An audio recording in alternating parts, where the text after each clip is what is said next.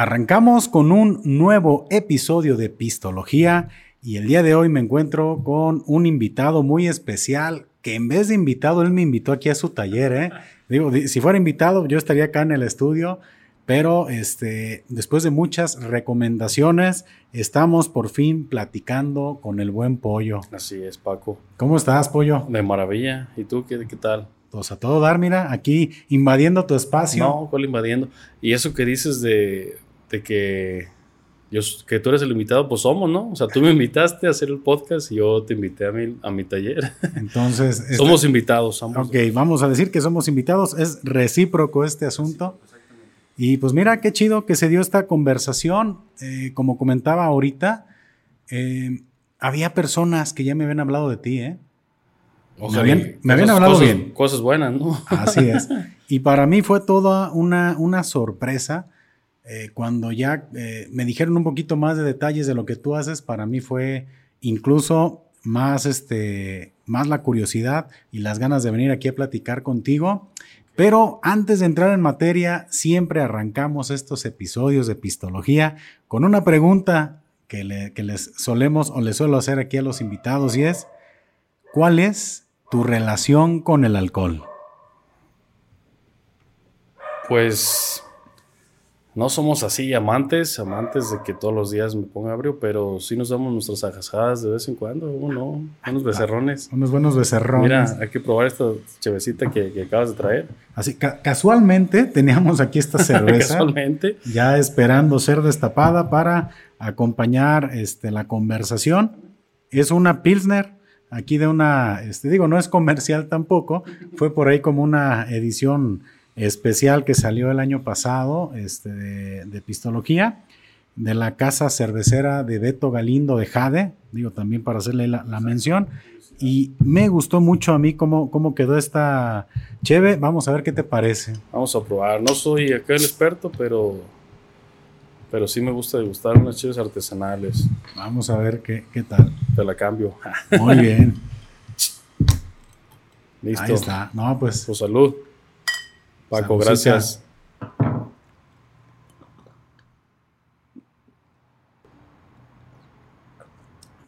A ver qué tal te parece.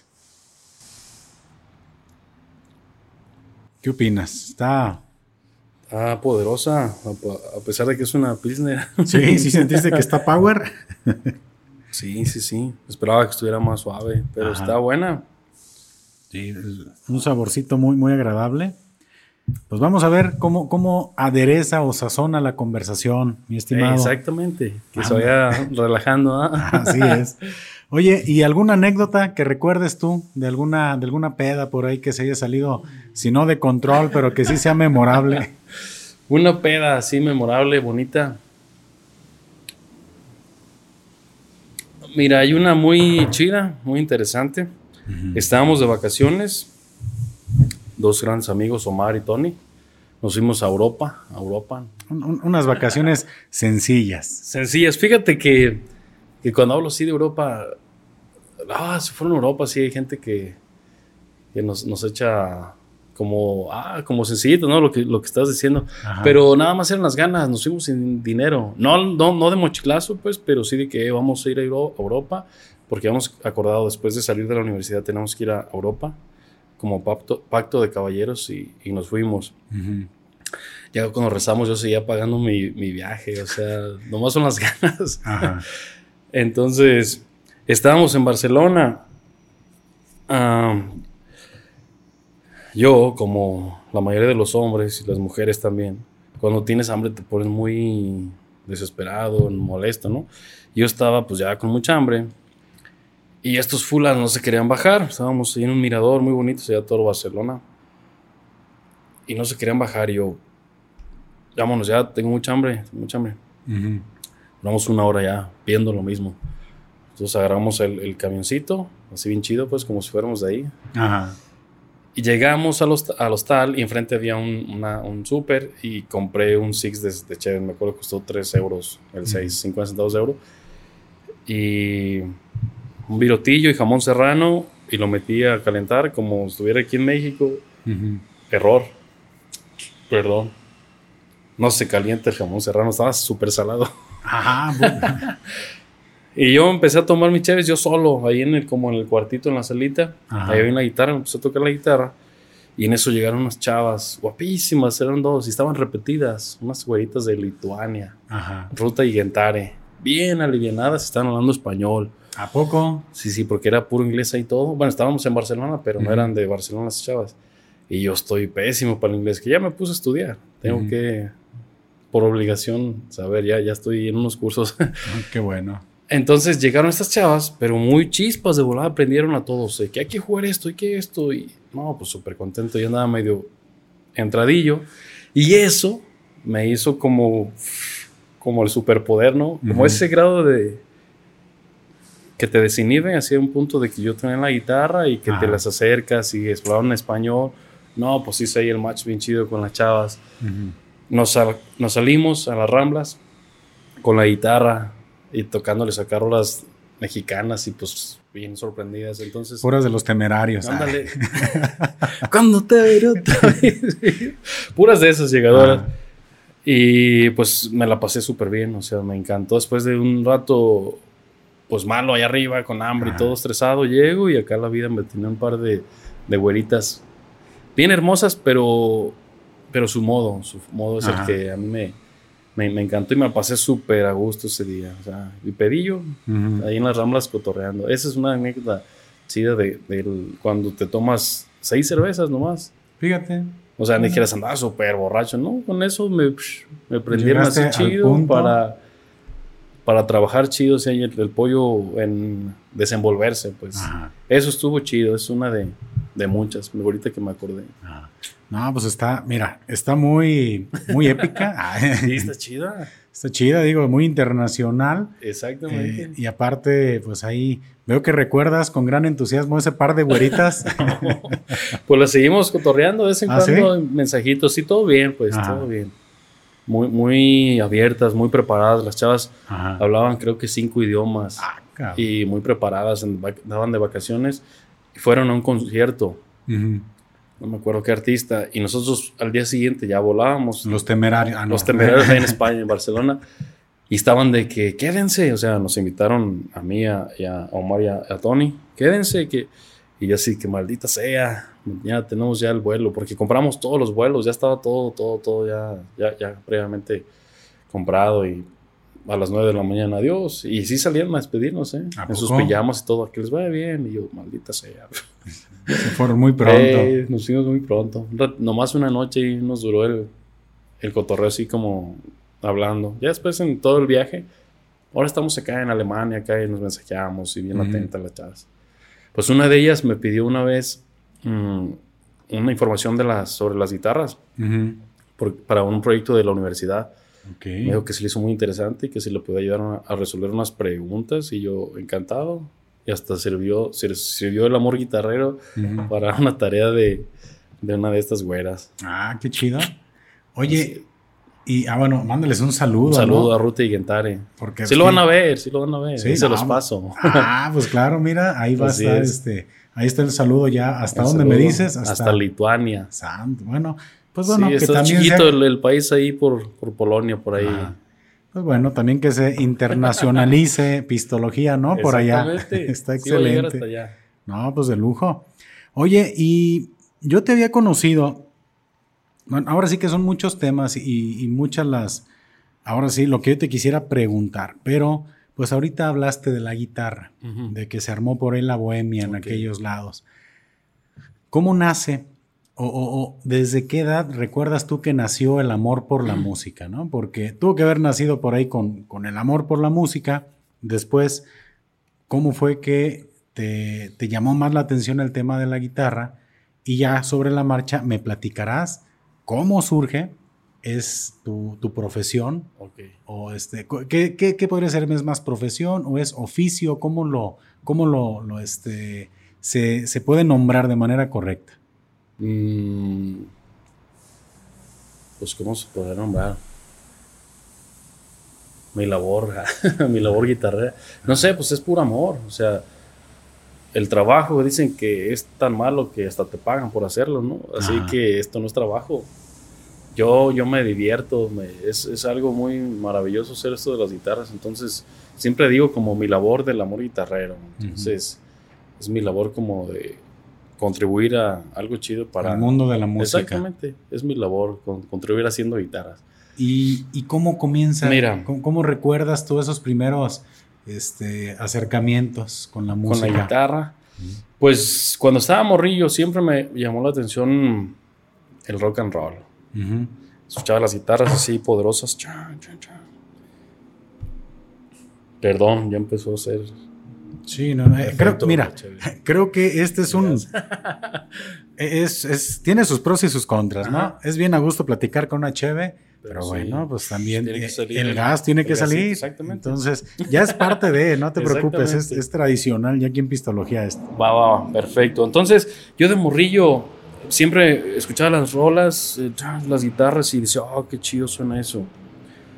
Pero sí le tenía cierto respeto y cierto miedo, porque ahí en la casa, ah, muy católico, ahí el, cotorreo, entonces era como un poquito como satanizado, medio mal, que la música de rock era como música no tan buena, ¿no? Y sí me, estuve como quietecillo ya hasta finales de, la primaria.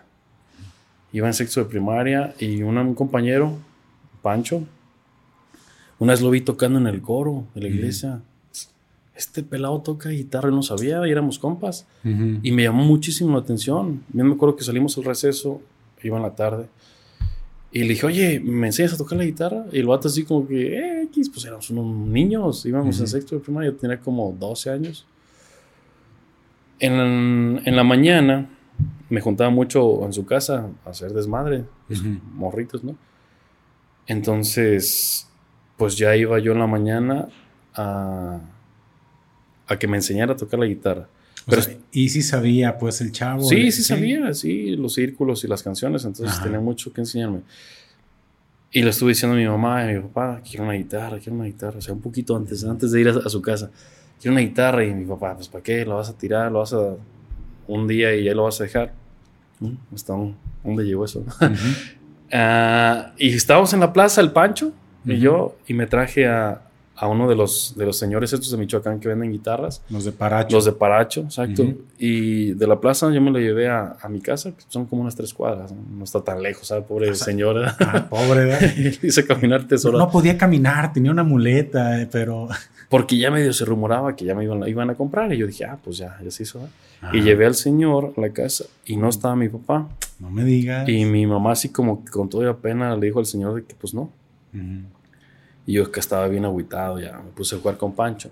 Y nos llega mi papá y le platica mi mamá a mi papá y él se va.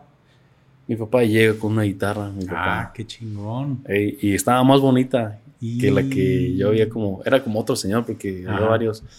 Oye, y el otro nomás se quedó viendo así de, eh, ah, eh. valió mal, ni la caminada. Exactamente, pobrecito.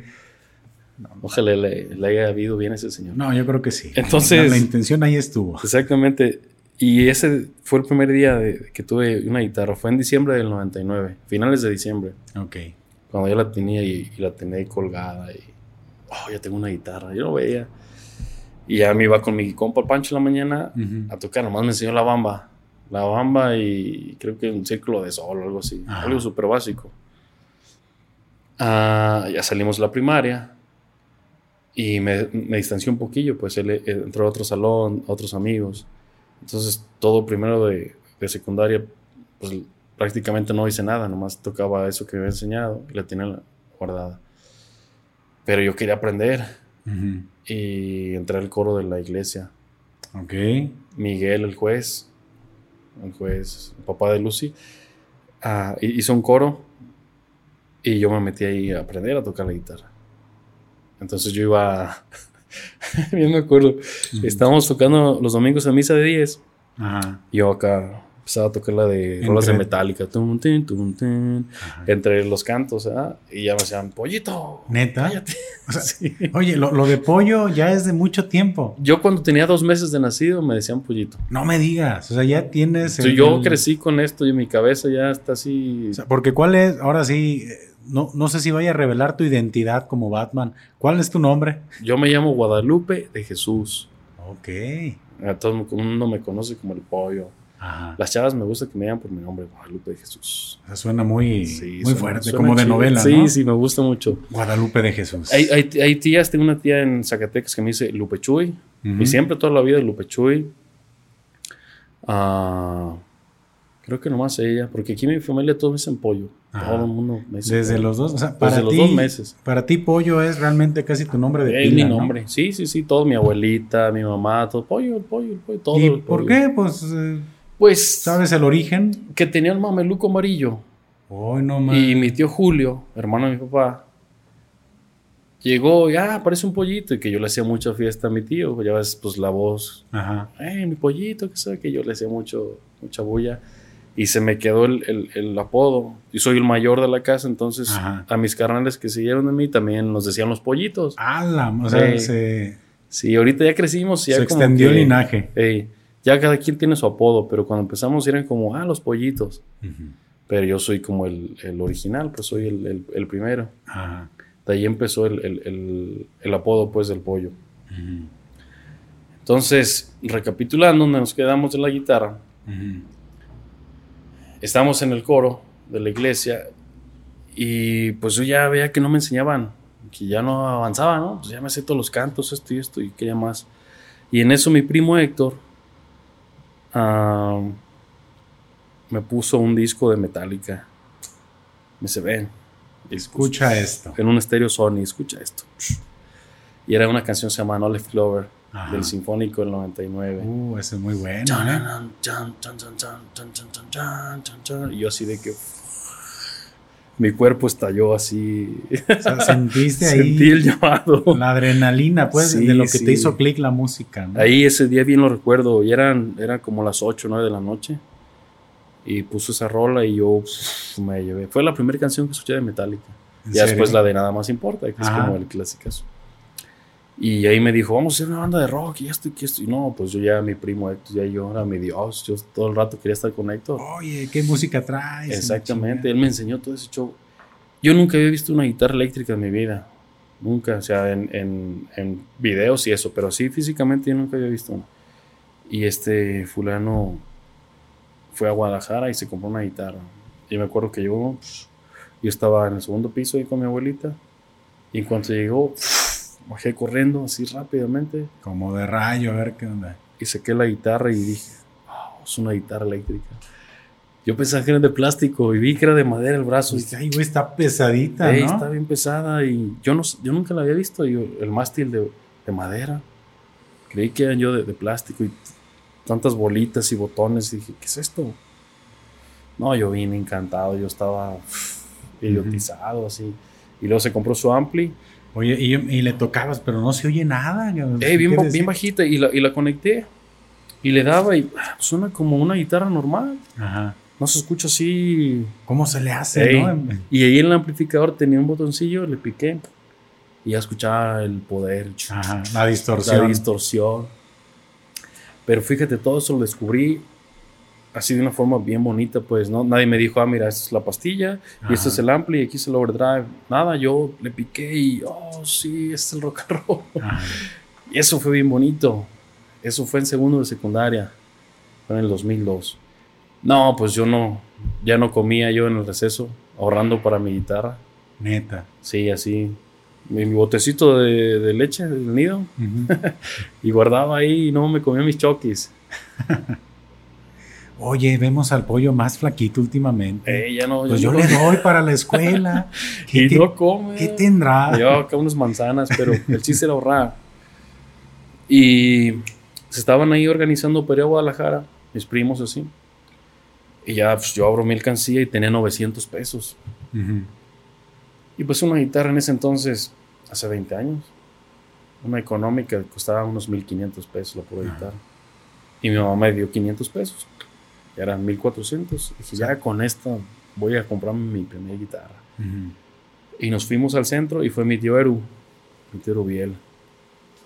Y andábamos buscando la guitarra y vi una tipo estrato, sí, e- económica, no sé qué marca sería, alguna, una Lion de las sus marcas de Washburn. Y dije, no, pues esa me alcanza, para eso me alcanza. Yo estaba feliz, pues, pues me alcanza, es una guitarra eléctrica, yo quiero esa. Ser algo así, piratón, pues. Sí, sí, era una pirata. Pero yo quería una Yamaha, como la de Héctor, una RG 121. Y estaba el paquetito, ya habíamos ido a verlo. Nomás costaba 2.150 pesos. Dije, no, pues, ¿de dónde? Y mi tío Eru me dice, ¿quieres la Yamaha? Ellos con una lagrimita, sí. Ah, Vamos. Ah, luego me das la feria. Neta. Y compramos la guitarra que siempre quise, la Yamaha ER121, que ahí está en ese cajón. ¿En serio? Y ahí está la guitarra bien guardadita. Es una guitarra de gama baja. Ajá. Pero pues la, conservas todavía. Sí, sí, sí, esa guitarra es invendible. Pues, si hay en algunas escenas adicionales extras de la conversación, ¿la quieres presentar? Es que ah, chingón, ¿eh? claro. Ahí está la guitarrita. Salió con su amplificadorcillo y, la guitarra y púas y accesorios. Entonces es de los días más, uno de los días más felices de mi vida. Fue en abril del 2002. Creo que todavía tengo la factura de la guitarra y todo. La guardé todo bien, bien romantizado el show. No, no, pues Dormía con la guitarra, no la conectaba, pues estaba el cuarto del pollo y el cuarto de mis papás. Ajá. Y sin conectar, pues suena muy, muy bajita la guitarra. Así mi, papá, ya duérmete. Y escuchaba nomás a las cuerdillas. Dormía con la guitarra y me amanecía con las cuerdas Todas acá marcadas, ¿no? Sí, literal, literal, así. Ahí dormía con, con, eso. Yo estaba obsesionado. Era, era, no sé, algo muy grande. Me llamaba mucho la atención. Estaba muy... Y pues yo ya no quería ir al coro porque ya no estaba aprendiendo. Y mis, mis, primos empezaron a hacer que el rock and roll, no, pues yo quería estar todo el día con ellos, pero pues no sabían tocar, entonces era nomás ir a cotorrear a poner música. Eso fue en el 2003. Hicimos ya después una banda con otros integrantes, se integró este Pancho, el que me enseñó los primeros, la bamba en la primaria, se integró, hicimos la primera banda de rock, se llamaba Odisea. Aquí en Zapotlanejo. Aquí en Zapotlanejo, o sea, la primera banda donde yo estuve, ¿no? Estaba Cristóbal en la batería, eh, Héctor Octavio el ton en el bajo, estaba Pancho en la guitarra, el Gaby, Gabriel, era la voz y yo el guitarrista. En nuestra primera presentación tocamos cinco canciones en un, un prepandilla, algo así se llamaba, es como un encuentro religioso. Dijeron que pues. así se llamaban las pandillas. Ajá. Y presentamos cinco rolitas. Pero ya de rock, o sea, Sí, sí, sí, el Caifanes y eso. Suavecito, pues, para no eh, espantar Música ligera y todo eso. No, yo estaba soñado. Y hay un video de eso y lo tengo ahí. ¿Lo tienes? ¿Lo conservas? Lo, tengo el video, cinco canciones. No, está flaquísimo. Y entré con la guitarrita Odisea y nos presentaron como si fuéramos acá en Metallica. Y fue esa emoción, bien me acuerdo. Estuvo muy, muy suave. Así que esto es el rock and roll. y estuve tocando dos años así. Dos años de, lo que aprendíamos entre la bola, pues, entre nosotros. Y ya en este el 2005 um, me metí a estudiar música a la UDG. Ah, ok, ok. Porque sí, pues no hay nada como el estudio, la preparación. y, y, les dije a todos mis compas, eh, vamos a, a estudiar música y ya, ya, estaba, había formado otra banda con otros músicos. Ya nos llamábamos 5 voltios. Ok. 5 voltios. Estaba Chuy en la batería, estaba Pancho en la guitarra, otro Pancho. Ok. seguía el ton en el bajo, eh, Dani en la voz y yo en la guitarra. Y les dije, ven, acompáñenme a, vamos a estudiar, yo pues para irnos en grupito, Pero nada, nada, nadie se animó y dije, no, pues ni modo, yo voy solo. Y yo me fui solo, eran los domingos. Me iba los domingos a, las clases de música a la UDG a Guadalajara. Más o menos ahí es como la trayectoria de cuando empecé a, a tocar la guitarra y cuando empecé a estudiar. ¿Quieres que resuma algo más especial? ¿Quieres? No, no, vamos, vamos este, encaminando la, la conversación. ¿Quieres que le siga? Porque eh, está, por ejemplo, me queda claro pues el amor, ¿no? Que le has tenido a la música, me queda claro el amor y, el gusto que le has tenido a, las guitarras y pues la, la, pasión, ¿no? Que le has inyectado. Eh, Podemos seguir hablando, o sea, ¿cuál fue la evolución musical? que, que tuviste, ¿no? Porque ahorita ya me has comentado de la primera banda, luego 5 voltios, hubo una intermedia, no. Mm, no. Fue el proyecto. ¿Y cómo continuó tu, tu, este, tu desarrollo musical? Porque llegaremos, es que fíjate cómo va, cómo se va encaminando la conversación.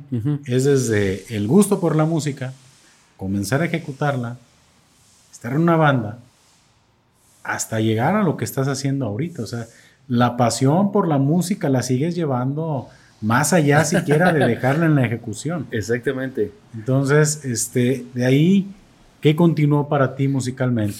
Pues, mira, estamos hablando como, como musicalmente nada más, ¿no? Pero en ese lapso también ya iba metido lo de las guitarras. Sí. Sí, por eso sí, como que quieres que continúe nada más. No, dale. Guitarras o lo mezclamos todo, mira. Tú mezclale. Aquí lo, importante es que conozcamos pues, cuando, cuando vi la guitarra de Héctor y vi así un montón de tornillos y fierritos y todo, dije, ¿qué es esto? O sea, fue algo maravilloso, o sea, la novedad me, me abrazó, dije, wow, tengo mucho que conocer, que descubrir. Yo siempre he sido bien travieso desde morrillo, muy curioso, todo quiero saber. Mis juguetes eran un cautín y desarmadores, y yo soldaba motorcitos y mis juguetes los desbarataba. Yo quería saber qué traen adentro, carritos de control remoto, eso es lo que les pedía a mis papás en Navidad y yo compraba pilas. Una Navidad que me dieron, el motorcito. Me dieron, estaban en Zacatecas, en Tlachila, de allá somos. Ah, ok, ok. Y pues que los tíos y eso, ah, tu, tu Navidad. Yo todo lo que me dieron lo compré de pilas. Tenía así un botezón lleno de pilas. Porque yo tenía muchos motorcitos que, que, conectar. Y hasta jugaba con mis pilas. Así un morro medio loco, ¿no? Entonces, cuando está la guitarra, pues agarraba un desarmador y le movía Ah, esto es para esto. Esto es para esto. Y así, yo solo fui experimentando qué era la guitarra eléctrica y todos sus componentes. Llegó un punto donde que ya la, armaba y la desarmaba toda. ¿En serio? Sí, sí, sí, ya, era un chiste. Quiero algo más, siempre he sido así. Enrique, un gran amigo, hasta ahorita todo chido. Enrique. Su papá tenía una carpintería. Y yo ya desarmaba y armaba mi guitarra. Decía, pues es un cuerpo sólido de madera, el mástil también. Y estábamos ya en las finales de esas clases aburridas de química, historia, no sé qué, esos que te ponen a transcribir. Llega el profe y pónganse a transcribir, pues de volada, y ya nos ponemos a controlar. Le dije, oye, quiero hacer una guitarra, quiero hacer una guitarra. Y me dice, ¿estás loco? No, y una guitarra eléctrica, ¿cómo? A hacer una guitarra eléctrica. Pues lo convencí al vato. No, sí, mira, está bien fácil. Y me llevé la guitarra y todo. Saliendo de la secundaria, íbamos en la tarde. Cuando no acompañaba a la dama, tenía una noviecilla. eh, me iba con Enrique. Y ahí empezamos a hacer la guitarra. Es ese que está ahí arriba. ok. No, no, se alcanza a ver aquí en el, en el encuadre. arriba. Ahorita le. Ajá. No me digas. Sí, esa fue en el 2003, en tercera de secundaria. Pues digo, ahí hay una. Ajá. Porque yo en el 2005 empecé a estudiar música, pero yo en el 2003 ya estaba lijando tablas. y es esa que está ahí. Es esa guitarra. No sirvió. Haz cuenta, mi evolución fue tanta que me di cuenta. Yo lo estaba haciendo pues para bien, ¿no? Para tocarla, pero me di cuenta cuando iba como a la mitad de la, de la construcción de que no iba a servir. Dije, ya, ya crecí tanto, ya sé tanto, me empapé de tanto, que dije, esta guitarra no va a servir. Y ya la dejé así por la paz. Y hubo un día que estuve a punto de tirarla. Así de que pues no sirve. Y se me cayó. Yo dormía en, las, en la litera con mi carnal, yo dormía arriba. Y, y, la puse en la esquina y, y, se metió. Entonces ahí se quedó atrapada la guitarra. Si no, hubiera sido por eso, lo hubiera tirado. Y lo olvidé. Si no hubiera sido porque se quedó ahí, lo hubiera tirado. Y ahí duró un rato ahí, olvidada la guitarra. Entonces no funcionó y entramos ya a la prepa, en 2003. O sea, ¿te diste cuenta que no funcionó real? O sea, sí la armaste. No, no, no. Ni siquiera la terminé cuando me di cuenta que no iba a funcionar. ¿Por qué fue lo que te hizo darte cuenta de eso? Mm, pues, no te gustó el punto en el que iba? O... No, no, no. O sea, cuando empecé a hacerla, la iba a hacer para tocarla, pero lleva la mitad de la construcción y dije, esto y esto y esto está mal. O sea, ya me di cuenta que, por eso te digo, la evolución de cuando empecé a, la mitad del proyecto, dije, no, esto no sirve. Entonces aborté la misión de hacer la guitarra porque no iba, no, iba a servir. Ok. Mm. En ese lapso yo le compraba las guitarras así viejitas a mis amigos de que, ah, mi papá tiene una guitarra colgada, dame 500 pesos. Y pues era mi ahorro y para comprar esos palos. Tenía tres, cuatro guitarras y le quitaba un brazo a una, se la ponía a otra, la afinaba. ¿Por qué no afinan? Así es tu Frankenstein. Sí. No, ¿Por qué no afina? Pues las, las escalas, las medidas son diferentes en cada guitarra. Tienes que respetar ciertas cosas. Y yo aprendí así, quitando una, una pastilla, la conectaba mal, no servía. Todo, yo hacía todo. Entonces ya tenía mucho conocimiento, pues mucho empírico, pues soy muy, muy racional y me pongo a... Quiero saber por qué funcionan las cosas. Entramos a la prepa y a los Zúñiga hay una, una carpintería. Pasamos y tiene un tablón de, de, cedro muy bonito. Y dije, mira, el gruesor especial para una guitarra. Y no, me acuerdo que me lo vendieron bien barato. Dice Enrique, está bien barato, esas maderas muy es fina. Y compramos ese tablón entonces yo hice la forma de una guitarra, una, se llama, es una tipo Kelly, es como un Explorer como Gibson. Y nomás hice el puro cuerpo. El brazo se la quité a otra, la atornillé, pero respeté todas las medidas. Y le puse las cuerdas y una tarde y sonó la guitarra bien. ¿A poco? Y sonó, dije, sí, la primera guitarra, bueno, la, la mitad porque nomás hice el cuerpo, el brazo no lo hice. Y esa guitarra la traje tocando en, en 5 voltios. Hubo un concurso en el 2005 y con esa guitarra gané, gané un concurso eh, en 2005, ya por 20 años. Ahí está la guitarra. También la conservas. Sí, es la, la primera que está ahí. es el puro cuerpo, ¿no? Por ahí tengo el, brazo, igual se lo, se lo tornillo, las, las baraté todo. Pero pues es la, la, ensamblo también es algo... Pero el concurso que ganaste fue con alguna banda. Sí, sí, sí, 5 voltios. Ajá, ok. 5 voltios, por eso ya se, se, engancha, ¿no? Ajá. Tocaba esa guitarra, pues ya funcionaba con 5 voltios. Y esa la, toqué hasta el 2007, como dos, dos años estuve tocando con esa guitarra. Salí en el 2006 la, la prepa 2007 entré a la universidad. Y en el 2008 hice aquella que está arriba, la, la de aluminio, esa de, de Kiss, dicen. Ajá. Con en el taller de soldadura de un amigo. Se llama el Daniel, le decimos el Rata, Rataniel. Traía ese proyecto, quería hacer una guitarra así, así, está hueca, es metal, soldar la estructura del alambrón y yo forrarla de aluminio y poner un mástil y es esa. Esa guitarra y funciona perfectamente. Esa la traje tocando con, ya nos llamamos Visor, porque fuimos a un concurso a Guadalajara y estaba una banda que se llamaba Voltio, estaba pegando mucho. Entonces se llama 5 voltios, así como que se ve medio, medio choteado, ¿no? Y le pusimos visor a la banda. Pero éramos los mismos, era lo mismo. Le pusimos visor y fuimos a un concurso y yo concursé con esa guitarra.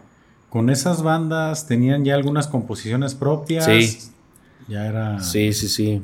5 voltios y visor es lo mismo. Entonces empezamos a tocar en el 2005 y en el 2008, más o menos fue lo, de esta guitarra, 2009, eh, fuimos a un concurso a Guadalajara, al Bebotero.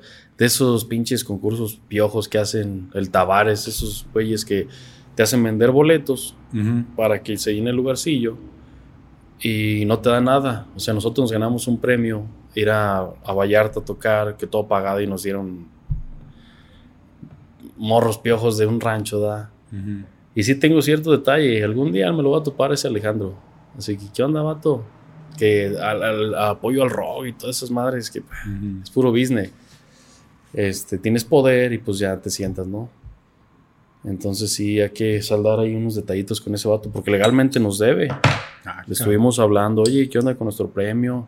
Sí, sí, fuiste bueno para agarrar la feria de, de lo que uno este, recolectó para, para entrar al concurso y no te da nada, dices, entonces, ¿dónde está el apoyo, no? Total que ganamos el segundo lugar y ahí conocí al Galo, el de Cuca. Era grabar una canción con el Galo y una noche ir a Vallarta, a tocar el bebotero de Vallarta todo pagado.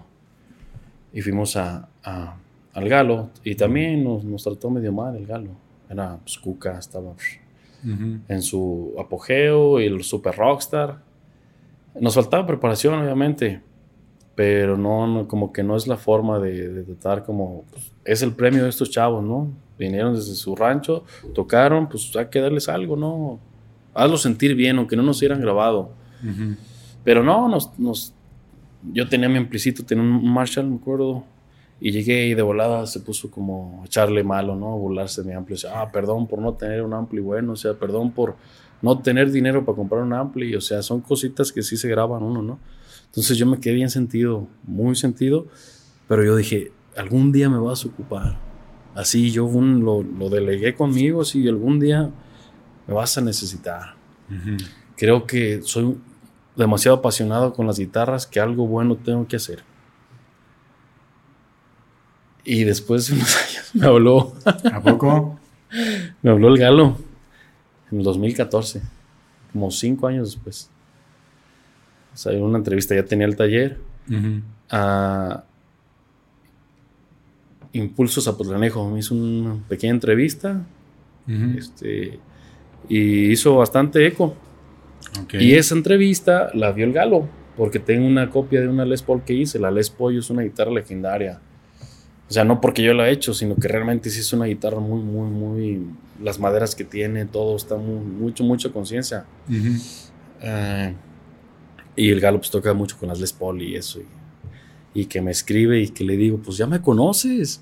¿Cómo? Sí, así, esa una vez nos nos trataste así, así, no, es que no me acuerdo, que sabe qué. Le dije, no, no te vas a acordar. Le dije, creo que no es la primera banda que, que que, iba contigo. O sea, yo me desquité de una forma educada.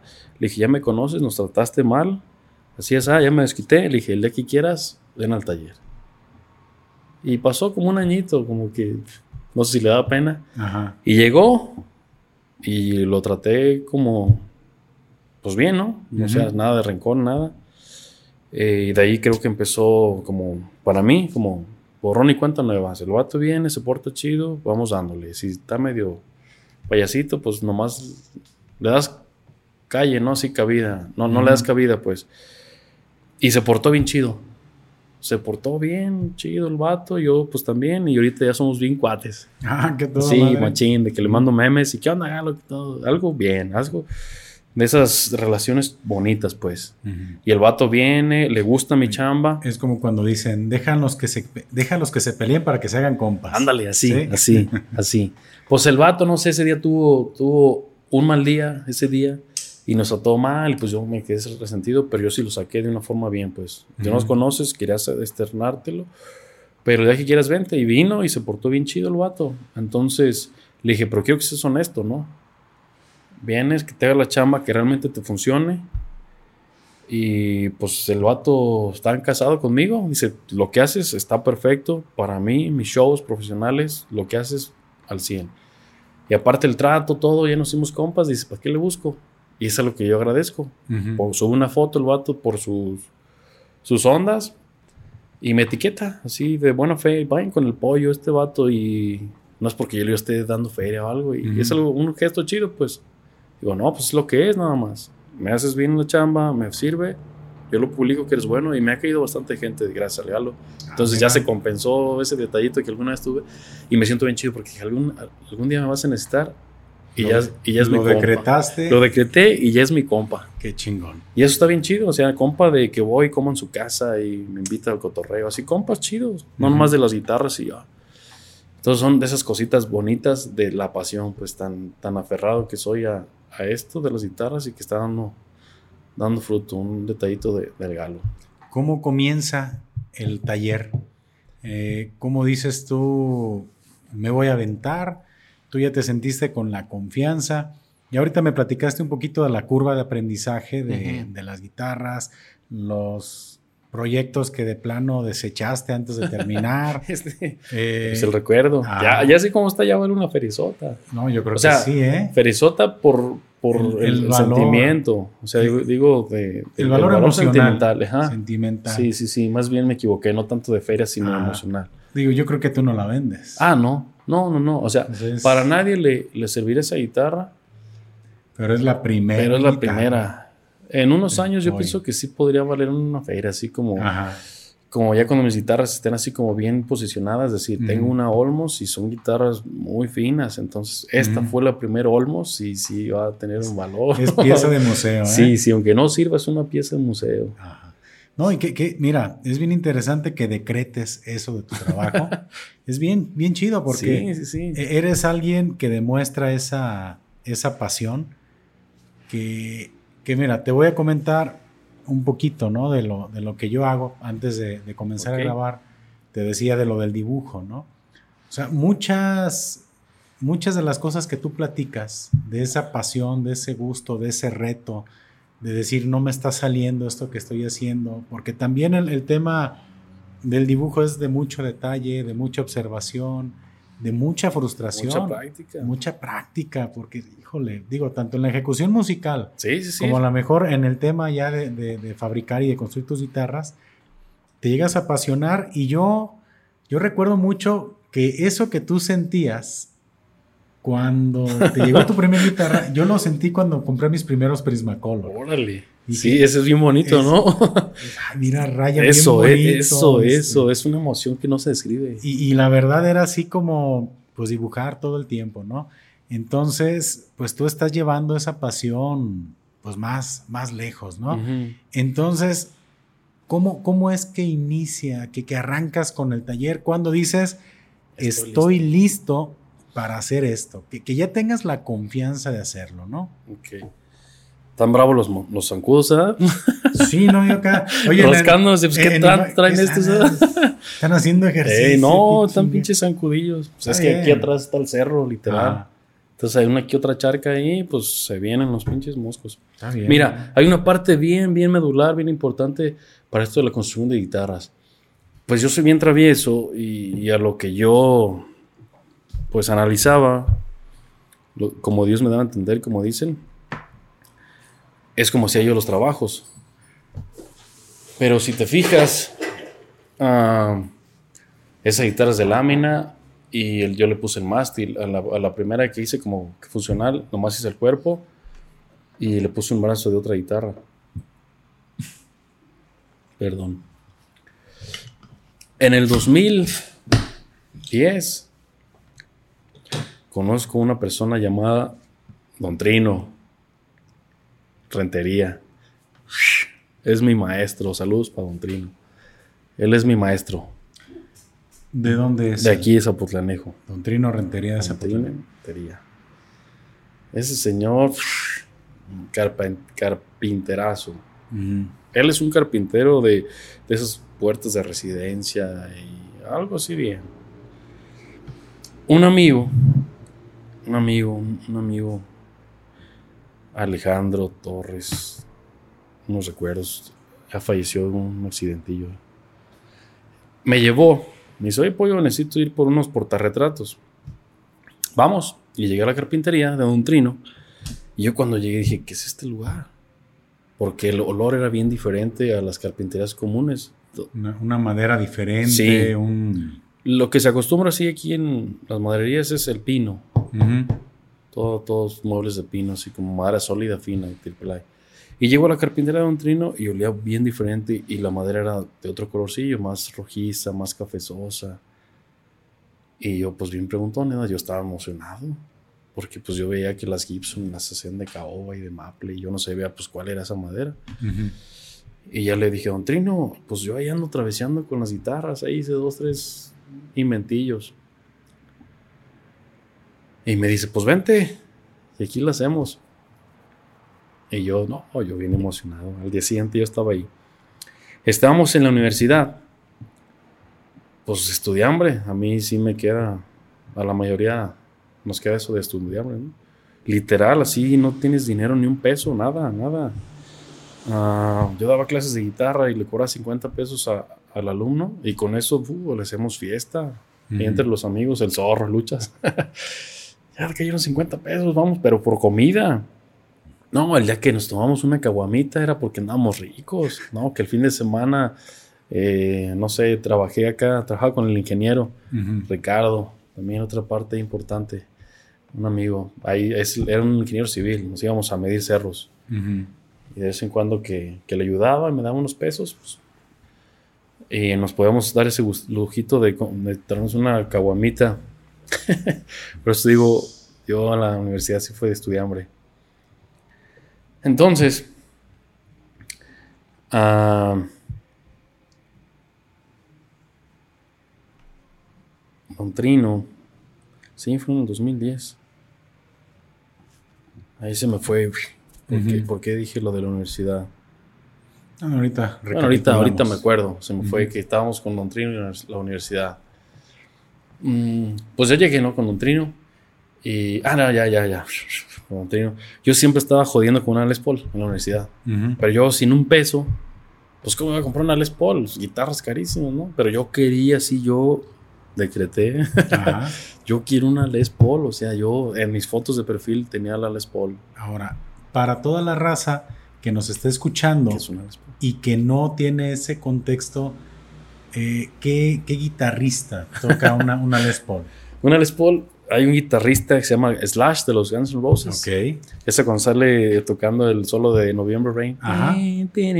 Esa es una Les Paul. Esa es una Gibson Les Paul. Es una guitarra clásica. se- el modelo se inventó en el 52. Ujú. ese modelo de la marca de la marca Gibson.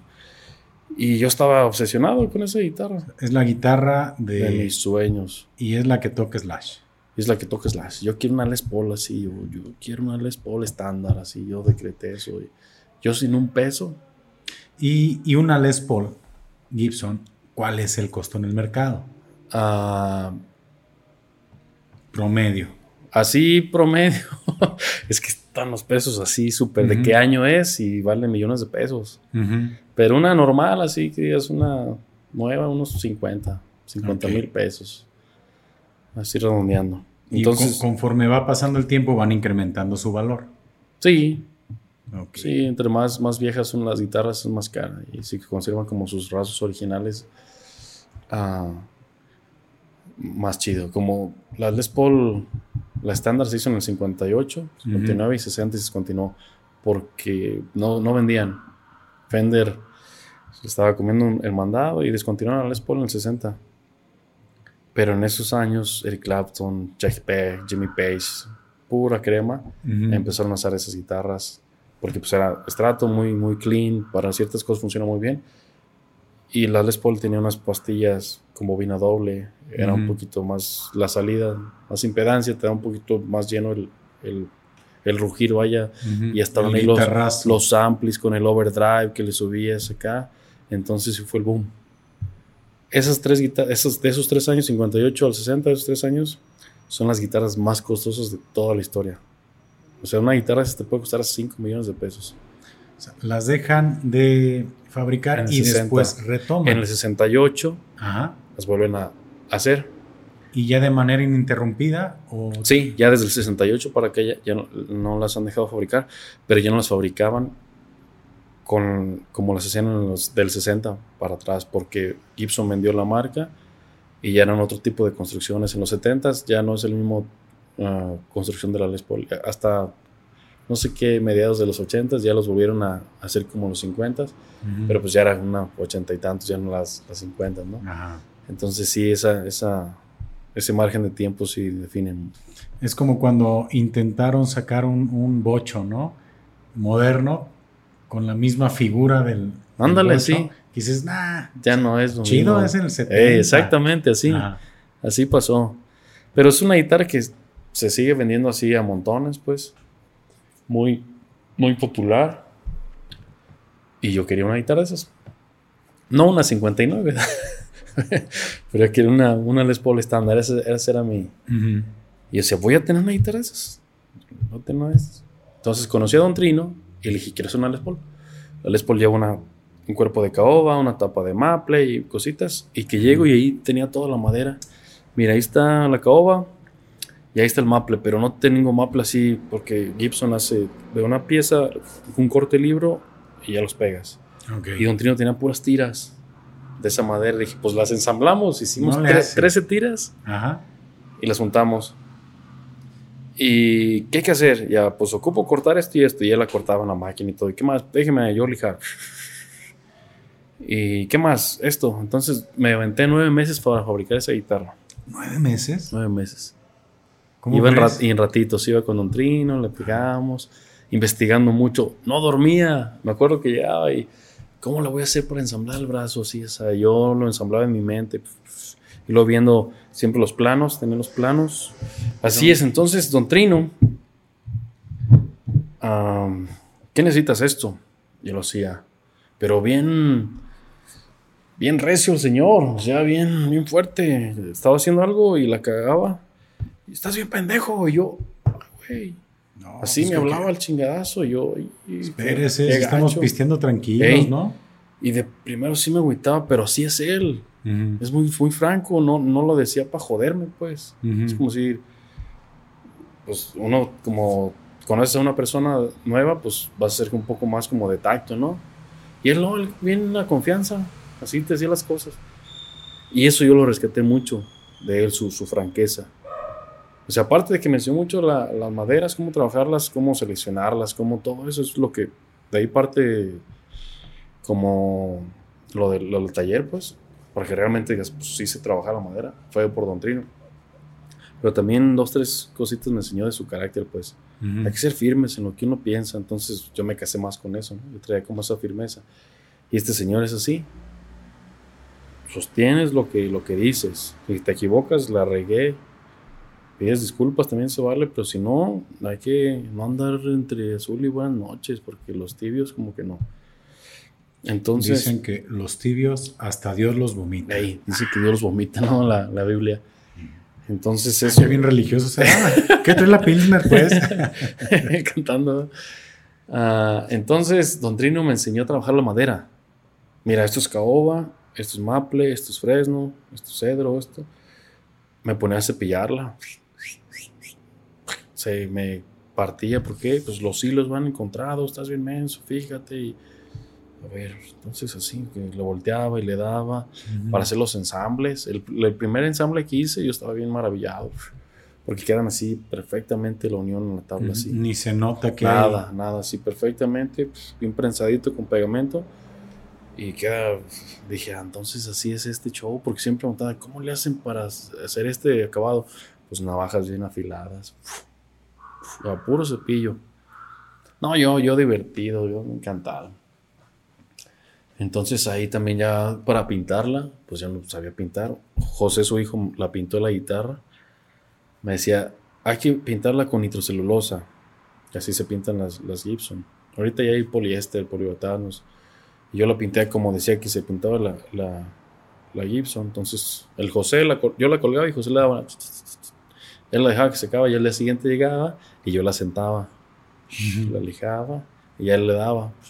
Y yo la sentaba. Nos acabamos dos litros de laca. Duramos un mes pintando esa guitarra. Y como tres meses para que se secara. ¿Qué? Está curioso esa, y, y por ejemplo, el cuerpo, ¿hubieron varios intentos? O... No, ese sí, uno. Nada más. En el primer intento En el primer intento quedó. O sea, para que veas la dedicación que me puse todas las ganas de esta guitarra va a quedar bien. ¿Qué características puedes decir que tiene, por ejemplo, en, el cuerpo una, una Les Paul? O sea, que digas, ¿sabes qué? Lleva, es este... Tiene, tiene una panza. Ajá. Tiene un... Aquí está una, mira. Sí, sí, sí, claro. Aquí está una Porque sí, sí ubico la, la figura y es este... Exactamente. Este es ah, mira, qué bonito se ve en la cámara. A ver. Ahí está. Entonces, si tú la pones de perfil, se ve la, pancita esa que dices. todo esto es, la que la guitarra tiene, tiene una panza. Ajá, un relieve ahí. Es este. un relieve. Y ese relieve, bueno, esa Les Paul es, ¿Original? Sí, esta es una Les Paul original. Ah, no me digas qué modelo. Esta es una Les Paul 60. Esta guitarra es de un coleccionista de, de Sinaloa. Ok. Para que veas el amor guitarrero lo que es, pues. O sea, ya, ya la gente me busca por el amor guitarrero que realmente es apasionado. Y, la y gente- te, la, te la trajeron para darle mantenimiento, Mm, para... Esta guitarra me la trajeron porque el mástil no es de la guitarra. Haz de cuenta, la, la pala de esta guitarra se quebra. Eh, es muy fácil, es como el detalle que tienen las, las Paul. Entonces, a- al que se la llevaron a que la reparara, Ujú. Ah, en vez de arreglar todo esto, mejor hizo el mástil completo. Es grave error, porque Sí, no, no, no, quitas es que eso, eso no era un, un proceso de, de arreglar, era de restaurar. Exacto, era, era restaurar nada más la cabeza, pero dejando todo esto original. La, Y- la verdad ni sabía lo que No, estaba haciendo. Y el- este señor le quitó el diapasón, le quitó el, el mástil. Obviamente, esto va pegado, encolado con, con pegamento base de agua. Ajá. O sea, el que lo hizo sí era un laudero, no, no un carpintero, no, un carpintero la, la madrea. Sí era un laudero, pero no debió haber hecho eso. Que acabas de decir la palabra mágica. El nombre de tu oficio. Laudero. Laudero. Laudero. No lo habíamos mencionado. No, no, no.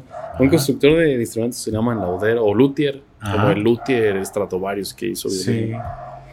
Entonces, esa guitarra tengo que yo fabricarle el mástil. Pero como va, el mástil a medida, con su ángulo, el grosor, todo. Es un trabajo muy especial para una guitarra muy especial.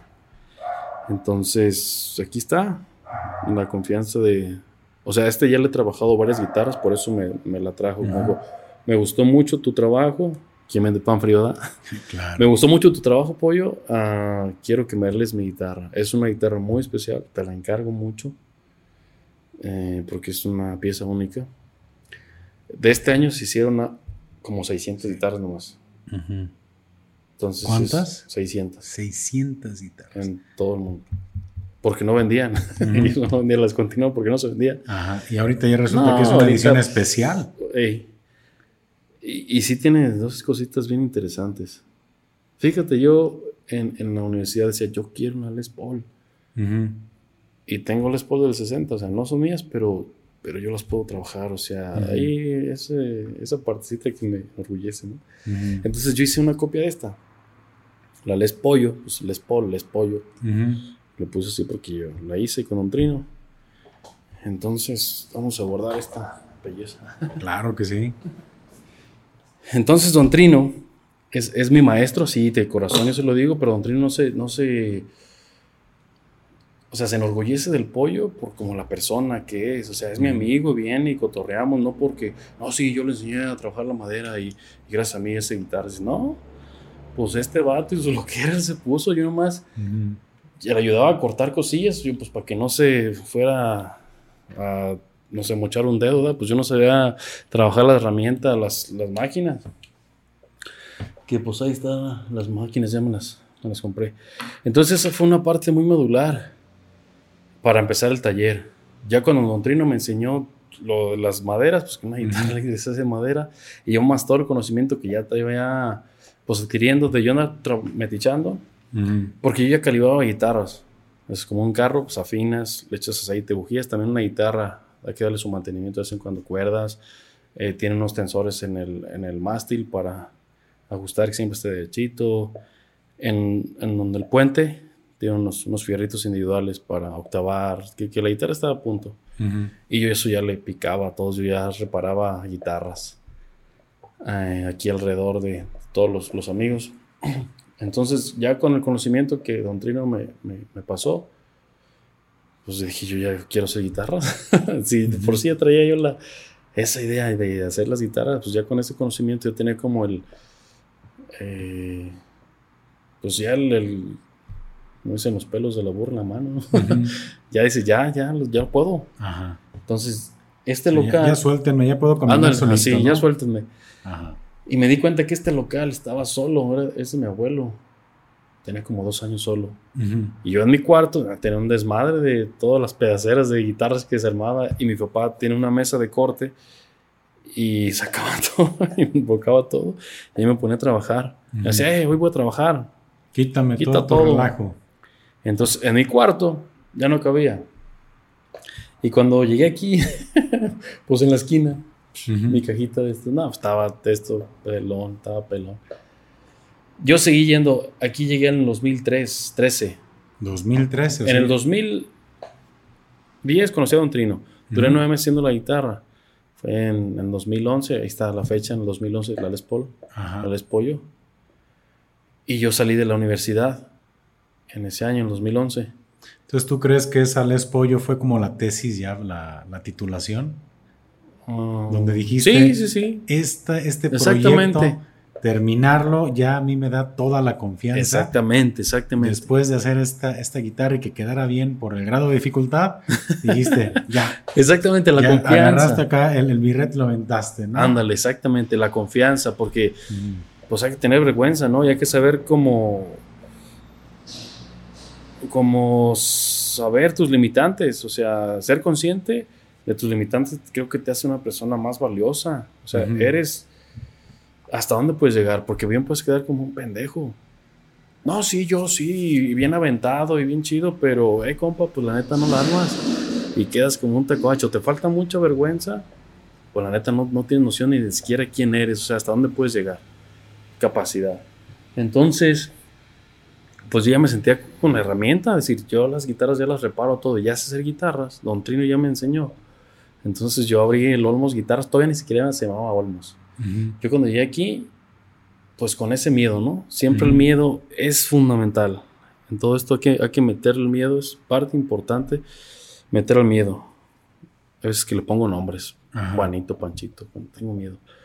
Y hacerte los amigos a los miedos es lo más maravilloso. Cuando se sale con miedo, y lo haces, es la satisfacción más grande. Porque si lo haces algo natural, es, no causa emoción. Ah, sí, pues fui X. No, lo hice, me estaba muriendo de miedo y lo hice. Me siento tan chingón. Y aventarte. Y siempre he dicho eso, o sea, de. de Pregúntale a Juan Escutia. El mundo de los aventados. Exacto. Exactamente. Entonces, el miedo es parte fundamental de también el crecimiento del Olmos. O sea, la herramienta de que Don Trino ya me enseñó, pero el miedo aventarte.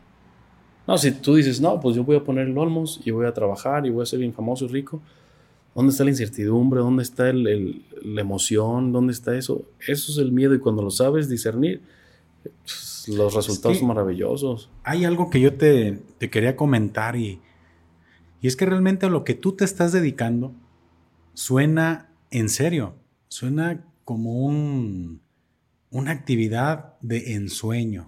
en serio, como para mucha gente, ¿no? Decir, oye, ¿a qué te dedicas? Hago guitarras. A la ah, madre, o sea. O, porque fue donde a mí me surgió mucha curiosidad. Dije, ¿cómo? O sea, aquí hay quien hace guitarras eléctricas y es así como. No, ¿y qué guitarras, perdón? Ah, qué, chingonas, ¿verdad? Sí, no, no, pero, pero sí, sí es así como Qué, interesante que le hayas arriesgado y que lo estés haciendo de, manera chingona, ¿no? Porque no cualquiera, yo creo que todos en algún momento decidimos como refugiarnos un poquito como en el lugar seguro de otro tipo de trabajo y tú dices, voy a hacer esto, es como, la neta, estás viviendo ese sueño que tuviste cuando eras niño. Exactamente. Así. O sea, es, y, que alguien siga ese sueño, porque todos hemos soñado con muchas cosas, y que tú hayas tenido el valor de seguir tu sueño y de estar hasta este punto y de aparte estarlo haciendo muy bien, porque, insisto, personas me han hablado de ti muy bien. Es este, y yo créeme, tenía aquí ya, ya un tiempito en Zapotlanejo y pues yo no tenía el gusto de conocerte. Pues ya nos conocimos. Entonces, la verdad, sí, sí es algo, mencionas el miedo, también es, eh, ese asunto de tener miedo es súper importante porque es como ese sentimiento, primero, que te hace activarte. Exacto. Tengo miedo, supervivencia, me muevo, hago lo, suficiente, supero y la satisfacción, ¿no? Y, yo tenía también mucha curiosidad de saber cómo había sido el origen de aquí de tu taller. Entonces me dices, llego aquí, tenía así mis dos, tres herramientas. ¿Cómo fue que, que comienza a llegarte chamba? Porque también pues no es un, es un giro sencillo, no es una tortillería donde ya tienes la fila de gente, ¿no? Exacto, de que la masa y las Ah, tortillas. y pásele, tres kilos, ¿no? dos kilos, vamos. Exactamente. Oye, me dedico a... O sea, ¿cómo, cómo te comenzaste a promover? O sea, ¿cómo fue ese, ese proceso? Aunque, mira, un, un otro detalle también importante. Cuando yo trabajaba con Edgar Olivares, saludos Edgar, en el Cuarto Poder, un periodista muy bueno, Ajá. apasionado, eso es lo que me encanta. Trabajaba en el Cuarto Poder, yo estudié mercadotecnia, soy licenciado en mercadotecnia. Ok. Ah, yo entré a trabajar en el periódico, vendiendo publicidad, diseñando publicidad, repartiendo periódico, cobrando, ya todólogo. Ujú. Yo tenía las llaves del, del- del- la oficina, iba, trabajaba, entonces yo no tenía un horario.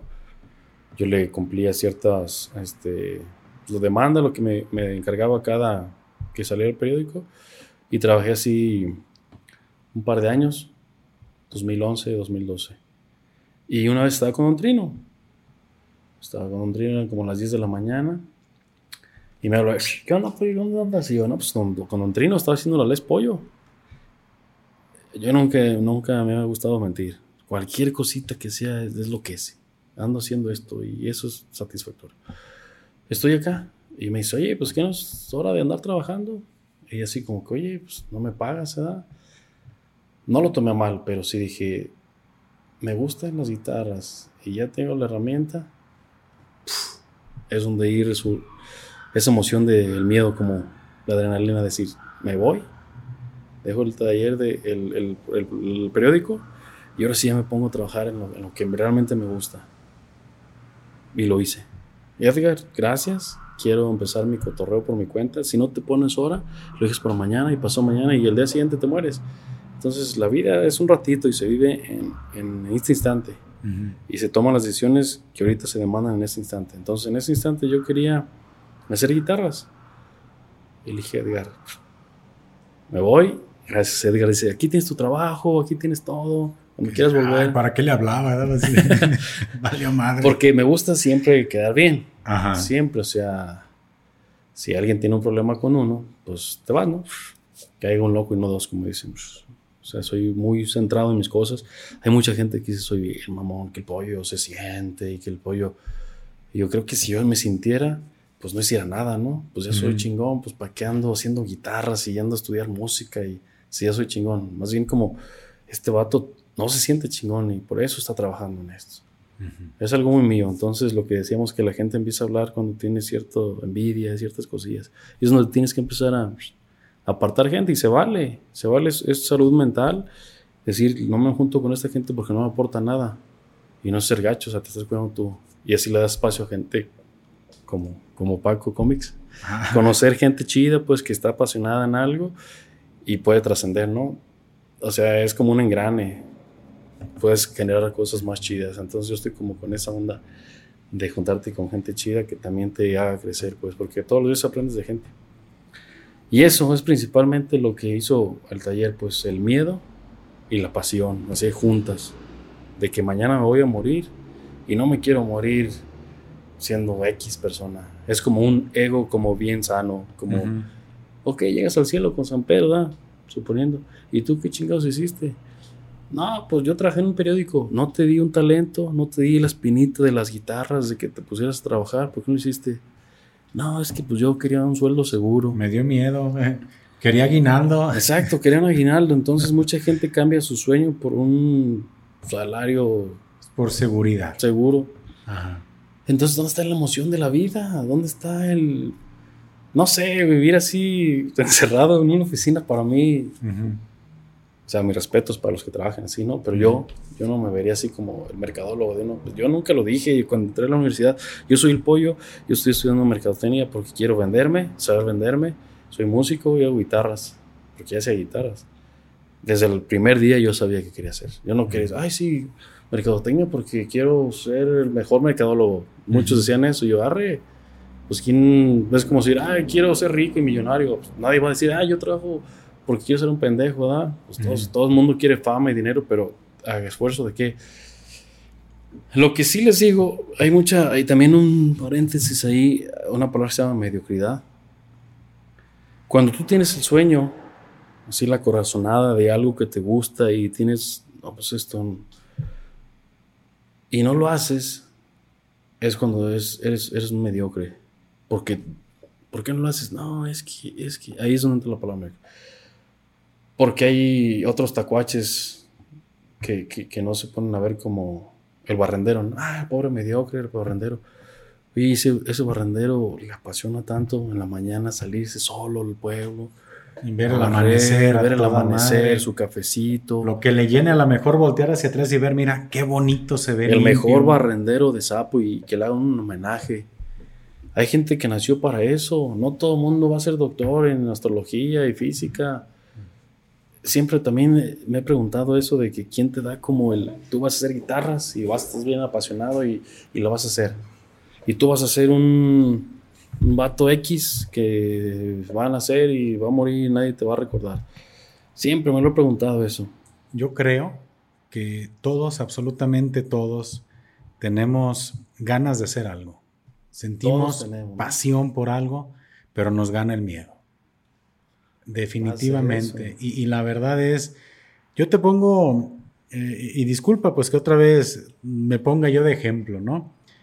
Y es que para mí el, podcast, o sea, yo, mi actividad actual con la cual yo salgo adelante es muy diferente. Exactamente. Pero a mí siempre me ha gustado mucho.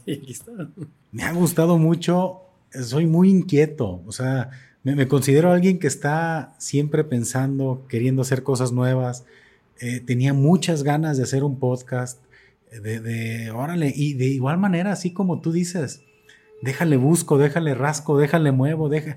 E, en el proceso he comprado equipo que he tenido que regresar, que no me funcionó el experimento y déjale muevo y, la cámara y, vamos a checar.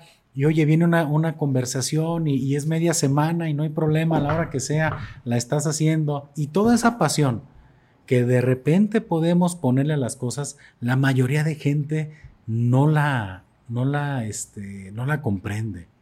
Y yo pienso igual. Dije, yo sé que la vida es corta y no quiero irme sin haber pasado por la experiencia de eso que yo quería hacer. Y mientras más la vida lo permita hacerlo, más lo voy a seguir haciendo. Porque sí es, o sea, es, es para mí el, el, comunicar, el dibujo, todo, todo lo que yo he ido haciendo conforme ha ido pasando el tiempo, he sido muy terco.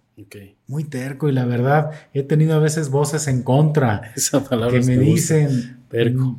no, mira, ya déjate de, tus, pues sí, déjate de tus jaladas, ya enfócate.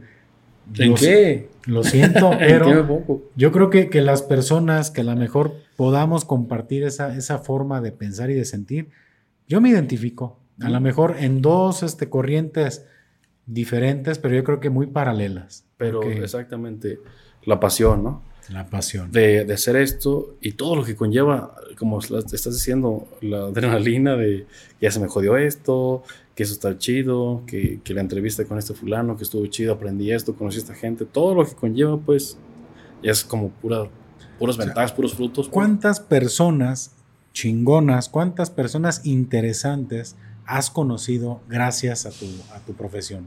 No, pues un montonal. O sea, hablando de guitarras, es que una guitarra. Me voy a tomar la libertad, ¿eh? Porque ya te veo seco. Ah, estamos un poquito secos. Está bien. Igual continuamos platicando. Yo, puedo continuar hablando. Mira, las guitarras no es como. Como decir unos calcetines, ¿no? Soy fabricante de calcetines. Que habrá gente que los atesore, ¿no? Ah, las colección de calcetines. Pero una guitarra sí es algo muy valioso, ¿no? Es como hacer música es, sentimiento, ¿no? Y si te llegas a casar con tu guitarra, hay gente que, que, ves como su novia, ¿no? Su esposa, jamás voy a vender mi guitarra. Entonces, eh, al hablar de tanta pasión, he conocido mucha gente igual de loca que yo, de apasionada, músicos, que se da que rajarse la madre practicando, buscando foros, todo, para llegar a ser lo que eres. No, no crees que, ah, sí, tuvo suerte y ya grabaron un disco y ya están pegando. Hay mucho, mucho, mucho, mucho trabajo. Siddhartha, Siddhartha es un ejemplo, se hace un fulano que, que viene al taller, aquí le arregla sus guitarras. Ahorita está pegando bastante con su gira 00. Ese fulano ya la tenía bien hecha porque es el baterista de Zoe. Y el vato quería hacer su música, él ser el que él vocalizara, él cantara sus ondas. Medio mundo lo pendejó. Así como que, pues ya tienes aquí, segura. Sí, vato, pero yo por dentro estoy con la. Se me salen las rolas, quiero cantarlas, quiero eso. Y empezó desde abajo. Y ahorita a la posición que está es, de admirarse. Yo lo admiro mucho. Eso, eso aventarte el tiro. La gente ve cuando ya nomás estás arriba. Ah, sí, su papá, qué fácil, mira, qué chido. Y donde cuando estás abajo es donde te empiezan a tirar. Es ahí, es la, gente. Y, cuando te va bien, hombre, yo siempre confío en oh, ti. Sí, sí, sí. Aquí hay dos, tres fulanos que son mis, mis amigos que, que me aterrizaban, ¿no? De cuando estás empezando, no tienes ni un peso, eres un pobre diablo, como dicen, ¿no? Nadie te conoce, hasta se burlan de ti. Ya empiezas a hacer ruidito uh, ya resulta el amigazo. No, no, yo te, ¿te acuerdas que yo te decía que le echaras ganas y que esto? yo, pollo, no, es mi carnal, hombre. Es mi carnal, espérense. Y hasta que te quieren ir a destapar la cheve y todo. yo, como, está chido, o sea, no, no los digo, aléjate de aquí, maldito. No, está bien, estamos cotorreando. Pero ahí se ve como, como, no sé, eso que decimos de todo el mundo. Me gustó lo que dijiste de que todo el mundo traemos algo. Y cuando no lo sacas, te consume por dentro eso. Entonces también no hay que ser como egoístas con las demás personas. No, si yo traigo como esto de hacer cómics, hacer dibujos, pues lo quiero compartir, o sea, compártelo con la gente. Eso es ser egoísta cuando te lo quieres para ti, teniendo como esa sensación de que lo puedo hacer. Ah, mira, tengo cómics de Paco. Gracias, gracias por arriesgarte, por tu talento a Antier le escribía a Jorge Cárdenas un mensajito, es un guitarrista virtuosísimo y este aquí de Guadalajara. Toca jazz, pero un jazz así, otro nivel. Y yo veo y digo, ¿cómo toca este vato eso? Horas y horas de estudio. Y le dije, gracias por compartir tu talento, tu pasión. La neta es de admirarse, o sea, es una persona de que, ah, sí, pues, nació con el don, ah, el pinche don, o sea, el don yo lo hago como el gusto, como, ah, sí, me gusta, pero si no te pones a trabajar no desarrollas nada. Entonces, el don hay que saberlo como, como canalizar. Canalizar, o sea, trabajando. No, ay, sí, me dio el don y ya estoy aquí en un escenario parado y toco bien chido. tienes ahí como capacidades, más bien como el don es como una capacidad, se te facilita más esto, esto. Entonces, esos detalles que estamos hablando están interesantes de lo, la mediocridad, el miedo, el no ser egoísta, compartir lo que tenés y todo esto recae en la felicidad, todo eso. ¿Qué te hace feliz? Exacto. ¿Qué, te hace sentir bien? Exactamente, de ahí. Eso, eso es como la esencia de la vida, ¿no? Estar pleno, pues así. Y creo que estar feliz es como vives más, no sé, no te enfermas tanto. Tu cara irradia y cuando irradia compartes eso y, y se multiplica, ¿no? Los, los, las aventuras, los gustos compartidos siempre se multiplican y unas tristezas compartidas, pues te merman, ¿no? Te chupan. Entonces, la felicidad es como el, punto. Y ya sea haciendo guitarras, o haciendo podcasts, o barriendo, la felicidad y ser, saber quién es uno y se refleja en uno, la certeza. Y saber identificar la felicidad del otro y aparte apoyarla, ¿no? Eso también. Porque sí, yo por, vuelvo al tema del podcast, he tenido opiniones muy encontradas, ¿eh? pero también he tenido gente que me ha apoyado. También he tenido gente que me ha cuestionado. Pero pues yo creo que ya cuando, cuando comenzamos a identificar que la persona está haciendo algo por pasión, pues es bien interesante. Y yo, yo al estar platicando contigo, me doy cuenta de que lo que tú estás haciendo no es una profesión sea, yo estoy seguro, no, todos necesitamos papear. Sí, sí, sí. Exactamente, todos, todos, todos. Pero yo te garantizo que esto lo harías de gratis. Sí. si a mí me regalaran un Ferrari, unos buenos zapatos, las, las idas a Europa, yo esto lo haría de gratis. Y fíjate, se va a escuchar medio mamón. ¿Por qué un Ferrari, pinche vato, da? Porque un vato bien chingón quería hacer unos carros bien chingones. Entonces, ese vato se empeñó en sacar todo su potencial y hacer los carros mejores. Si yo me estoy empeñando a hacer las mejores guitarras, yo merezco el carro que hizo ese güey. O sea, estoy a la altura, pues. No, no, no de los pesos que cuesta el carro, sino la visión del vato que yo quiero hacer lo mejor. Y yo soy digno de eso porque yo estoy haciendo lo mejor. Eso, eso está bien chido. Entonces, si yo quiero un Ferrari, me siento digno de un Ferrari, voy a hacer las cosas como las hizo él. Entonces, es casarte también con ciertas ide- ideologías. Mi trabajo, siempre digo, son las mejores guitarras de México porque van a ser las mejores guitarras de México. Habrá gente que, que no le gusten como el, el modelo, el corte, no es como Lamborghini y Ferrari, ¿no? Ah, este está más bonito que este, o el corte este. Yo me inclino más por eso, pero son así hablando de, de carros top, ¿no? Perdón. Por eso digo, porque me, me considero una persona muy apasionada y cuido mucho mi trabajo. Y fíjate, ayer me pasó algo, antier, me pasó algo bien chido. La regué en la guitarra. Una guitarra, pues de algo de dinero, ¿no? Tiene una tapa de maple flameado así, súper costosa y bien ¿Tuya? Sí, uno de mis, mis trabajos. Ajá. O sea, no, no es una restauración. algo No, no, que- no, eso es un pedido, un pedido Ajá. especial. Y llevan estas, estas pancitas, ¿no? Estas pancitas de la guitarra.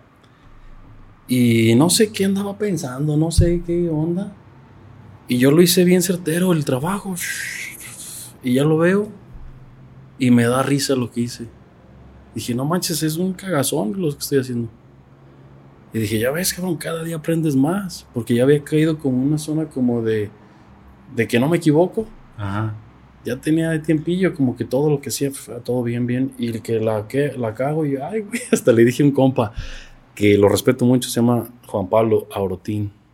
Aurotín es de, de Venezuela, es un laudero excelentísimo, laudero, maestrazazo. Me ha enseñado muchas cosas. Y le dije, "Mira, güey, lo que hice.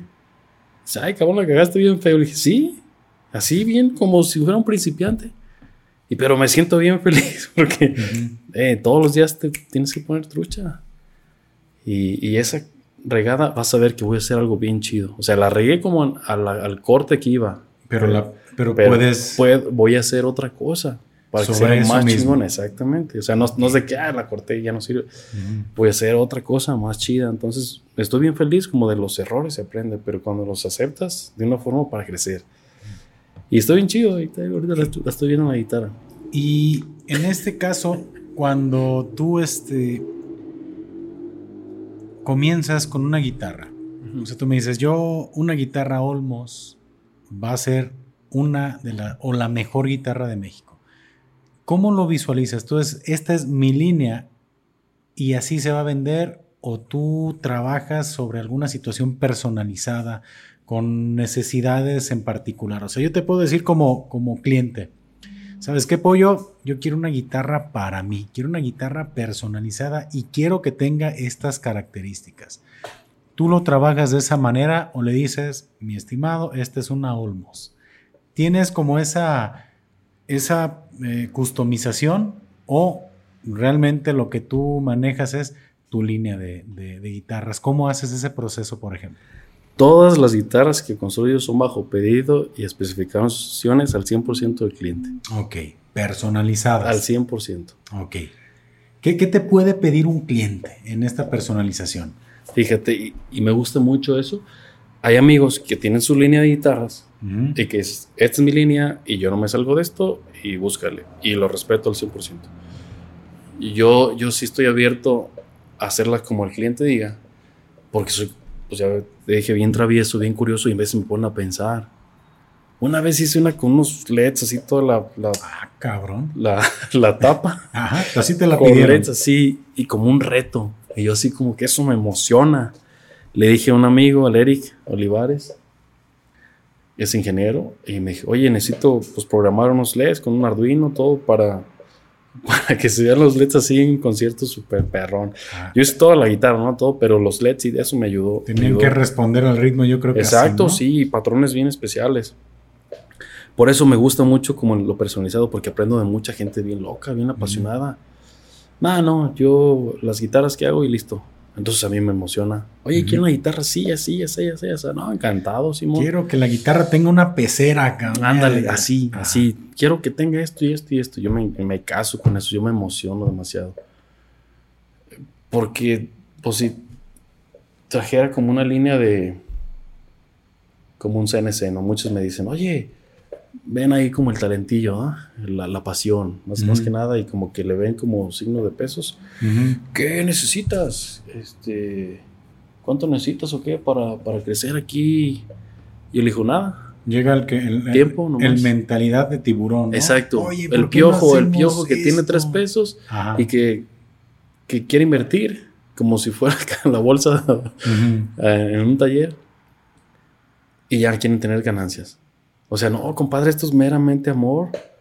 Porque una vez me, pasó así muy claramente, un fulano llegó y me quería poner dos, tres máquinas y quería que él que trabajara yo para él, en mi propio negocio. O sea, no tienes vergüenza, o sea, me crees tonto, o sea, proponiéndome eso.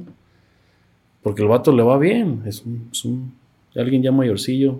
No está así que digas, es un anciano, pero 60 años de tener. Y como que vio eso y el tiburonzazo, ¿no? Y yo primero lo estaba viendo como un préstamo. Ah, me va a echar la mano porque pues eran medio, medio, cuates. Me va a echar la mano, no sé, unos 50 mil pesos. Pues, unas dos, tres maquinillas y me lo pagas cuando puedas.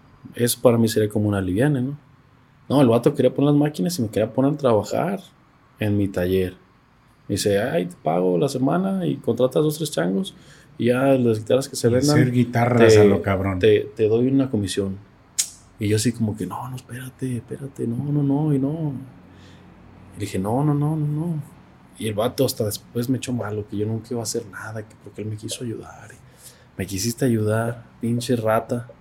O sea, pobrecita gente, nomás ven el dinero, nomás ven el dinero. Fíjate cómo estoy hablando de Ferraris y hablar de, de dinero es como algo como bien triste. O sea, yo no estoy hablando de dinero en sí, estoy hablando de como los logros, objetivos, mm, no, es, no es lo mismo, pues. Y hay gente que no sabe discernir eso. No trabajas por dinero. Entonces, ¿por qué trabajas? Tienes que comer. No, es que tienes que trabajar por pasión y ya la pasión te va a dar para irte a Europa, cabrón. Exactamente. Así, trabaja algo que te guste, no por. Pues, ¿dónde pagan más? Imagínate yo, fulanos, no sé, voy a hacer algún día este, este show, ¿no? ¿Cuánto ganas? No, que tanto. ¿Sabes qué? Pues yo te doy tanto y quiero que me bailes aquí nomás, pues estás ganando porque a ver quién te paga más. Yo pongo, ponte a bailar aquí, eso el ridículo te voy a pagar. Para que, para verlo sentir, hacerlo sentir así como que, ay cabrón, pues nomás pues estás por el dinero.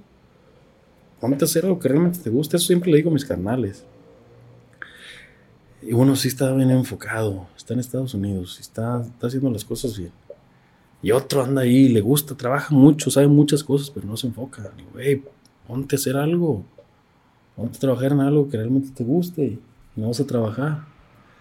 Entonces son esos detallitos, pues, de, los, de cómo se gana la feria y la pasión. Ha llegado aquí gente, pues, que, que le ha visto potencial a tu trabajo. Exacto. Me ha pasado, mira. Eh, yo también me dediqué un tiempito a la, a la publicidad, al diseño, y, y, llega a suceder, ¿no? Como tú comentas, oye, pues ¿por qué no ponemos un tallercito, unas máquinas y la chingada? Y, y lo mismo exactamente. Y tú vendes y tú todo, yo nomás. Y ya mira, llegas, me, das una lana y te ayudo a crecer. Y yo creo que, pues, no está mal, digo, porque a lo mejor para ellos su pasión es hacer negocios, ¿no? Dices, bueno, pues te ven como negocio, tú dices, no, espérame, lo que yo hago es completamente por pasión, ¿no? Y, y, por gusto. Pero sí, bueno, sí creo que, cuando eres apasionado en algo, pues ese tipo de propuestas definitivamente las descartas porque tú ya traes un camino trazado. O sea, tú ya te viste y sabes que vas a llegar a algo. Exacto. Yo tengo bien trazado como mi segmento de mercado, todo esto. O sea, porque muchos pues ven el tallercito y dicen, oye, y, una empresa rentable y chingona piensan que es como la fabricota, ¿no? Con empleados, decenas de empleados y, ah, sí, ya, ya es el famoso. No, puede ser la empresa más rentable. Aquí en este tallercito, ah, sabiendo cómo vender. Ah. si tú sacas ahorita tus, por ejemplo, tus credenciales, que sabes qué, yo he trabajado para qué personas, que te digas, mira, he tenido como clientes a fulanito, fulanito, fulanita, no sé, con quien tú hayas tenido ya trato. ¿Pero famosos o...? Quien tú quieras en este momento decir, mira, he trabajado? Porque también es interesante que se sepan tus logros, ¿no? Pues así conocidos vamos Aparte de grabar un podcast con Paco. Ah, eso, eso. Ah, eso, es, independiente. Salud. Exacto. Ah, pues he trabajado con pues los guitarristas, obviamente mm, me dedico a las guitarras eléctricas, entonces siempre está como más el ámbito del rock and roll y ese show. De aquí de Guadalajara he trabajado con Azul Violeta, con Pito Pérez, con Plástico, con con Maná, ya le he regalado algunas guitarras a Sergio. ¿A poco? Sí, hacía famosillos, a, al Galo de Cuca, ya anda ahí el Arturo, ya me dice, hey, quiero ir el de Rostros Ocultos, andan procurando, o se corre la voz, ¿no? todos, y a todos esos trabajos todos han quedado satisfechos porque vuelven. Eh, a Los Ángeles Negros vino este José Luis, que era el, dueño de los Freddys. Ah, he arreglado que de banditas así de que la banda Maguey y todos, Tecnobanda, los bajos. Ahí se corre la voz con los Iván de Cuisillos. Así, por nombrar algunos como famosos. Pero también hay mucha gente que no es como famosa, pero súper apasionados. Ah, le digo maestro, que realmente es mi maestro, Alejandro Espinosa. Es un coleccionista de, Guadalajara, pero te habla de una forma tan apasionada las guitarras. Y tiene lana el vato, tiene unas guitarras bien perronas. O sea, le chingó al vato, hizo su buen negocio y es un coleccionista. Así toca, se avienta sus blusecitos. Pero llega aquí y horas hablando. Es una enciclopedia y me ha enseñado de cómo no tienes una idea. Por eso eres mi maestro. Historia de la guitarra y de todo. Esto que en tal año se hizo así, esta no. Y en vez le mando fotos de esta guitarra me llegó, ¿cómo ves? No, no es original porque le falta esto y esto y así. Me enseña Conocedor 100%. No, yo estoy encantado con, con, Alejandro.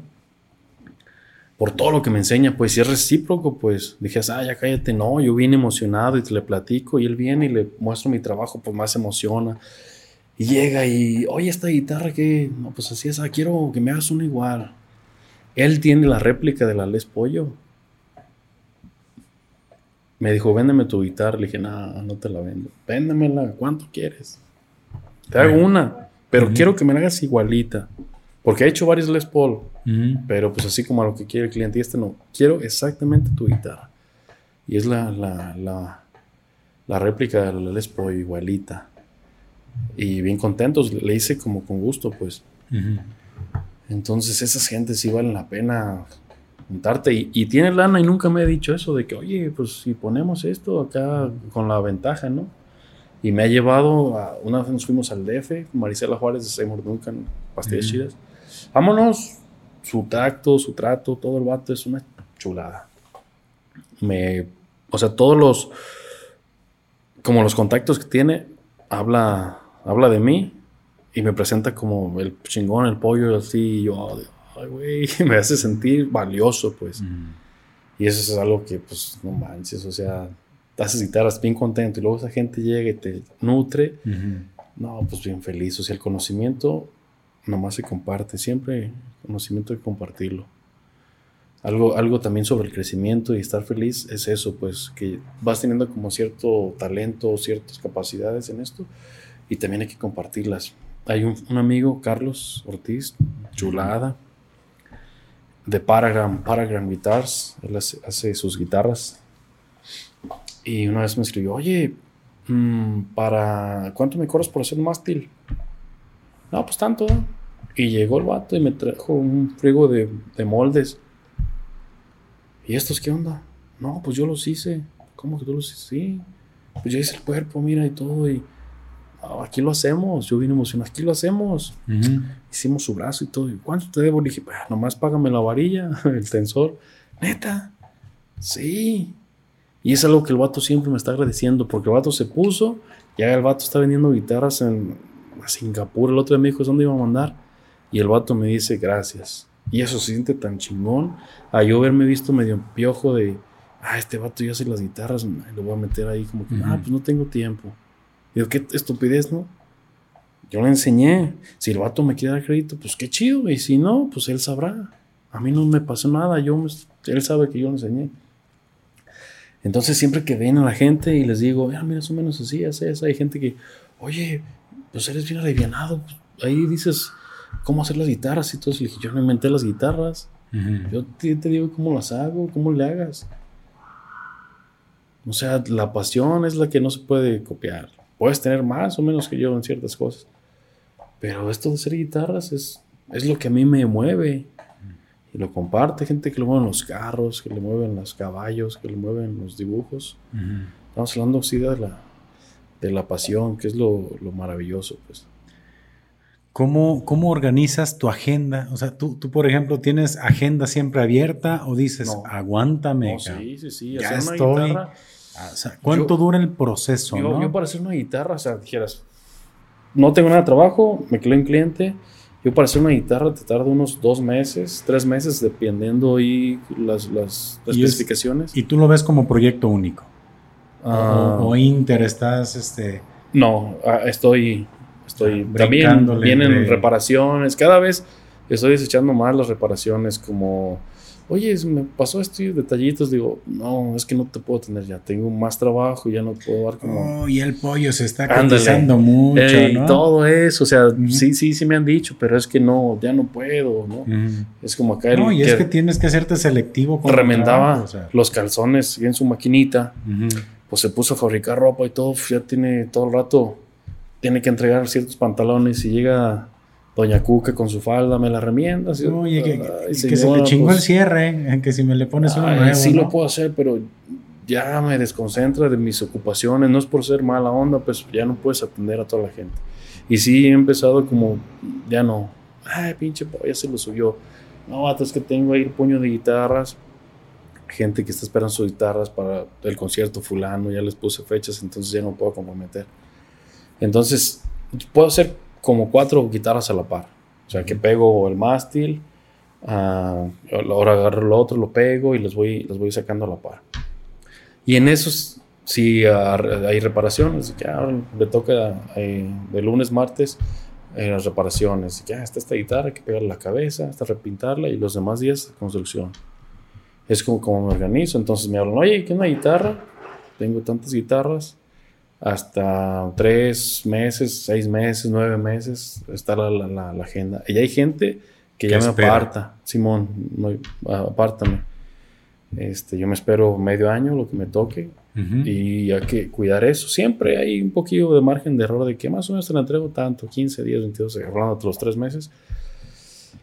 Pero nunca he quedado mal, así de que, no, que ya me andan quemando en el Face porque uh, es clasicazo, que los uh -huh. lauderos, como hay mucho tiempo, Uh -huh. de, de, tiempo de fabricación, de que no, este vato ya nomás me chingó la lana, ya no me responde, que pinche rata, y así. Y ya yo hasta eso, pues no, nunca he tenido esos detalles. Soy, soy muy claro, pues me gusta hacer las cosas bien y no andar con, con cosas. Siempre cuando me llegan alguna guitarra que tiene así un detallito, un cable suelto, oye, no sirve.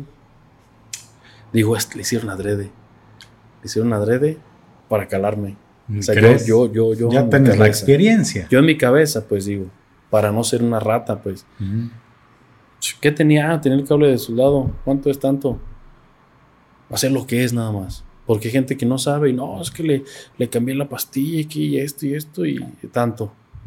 Y la gente que no sabe, pues, ah, pues está bien, ah. Y la gente que sabe, qué vergüenza. Nomás tener, no tener nomás un cablecito de soldado, ¿cómo te pondrías? Simón. Y por eso me tienes que decir que tiene todo esto.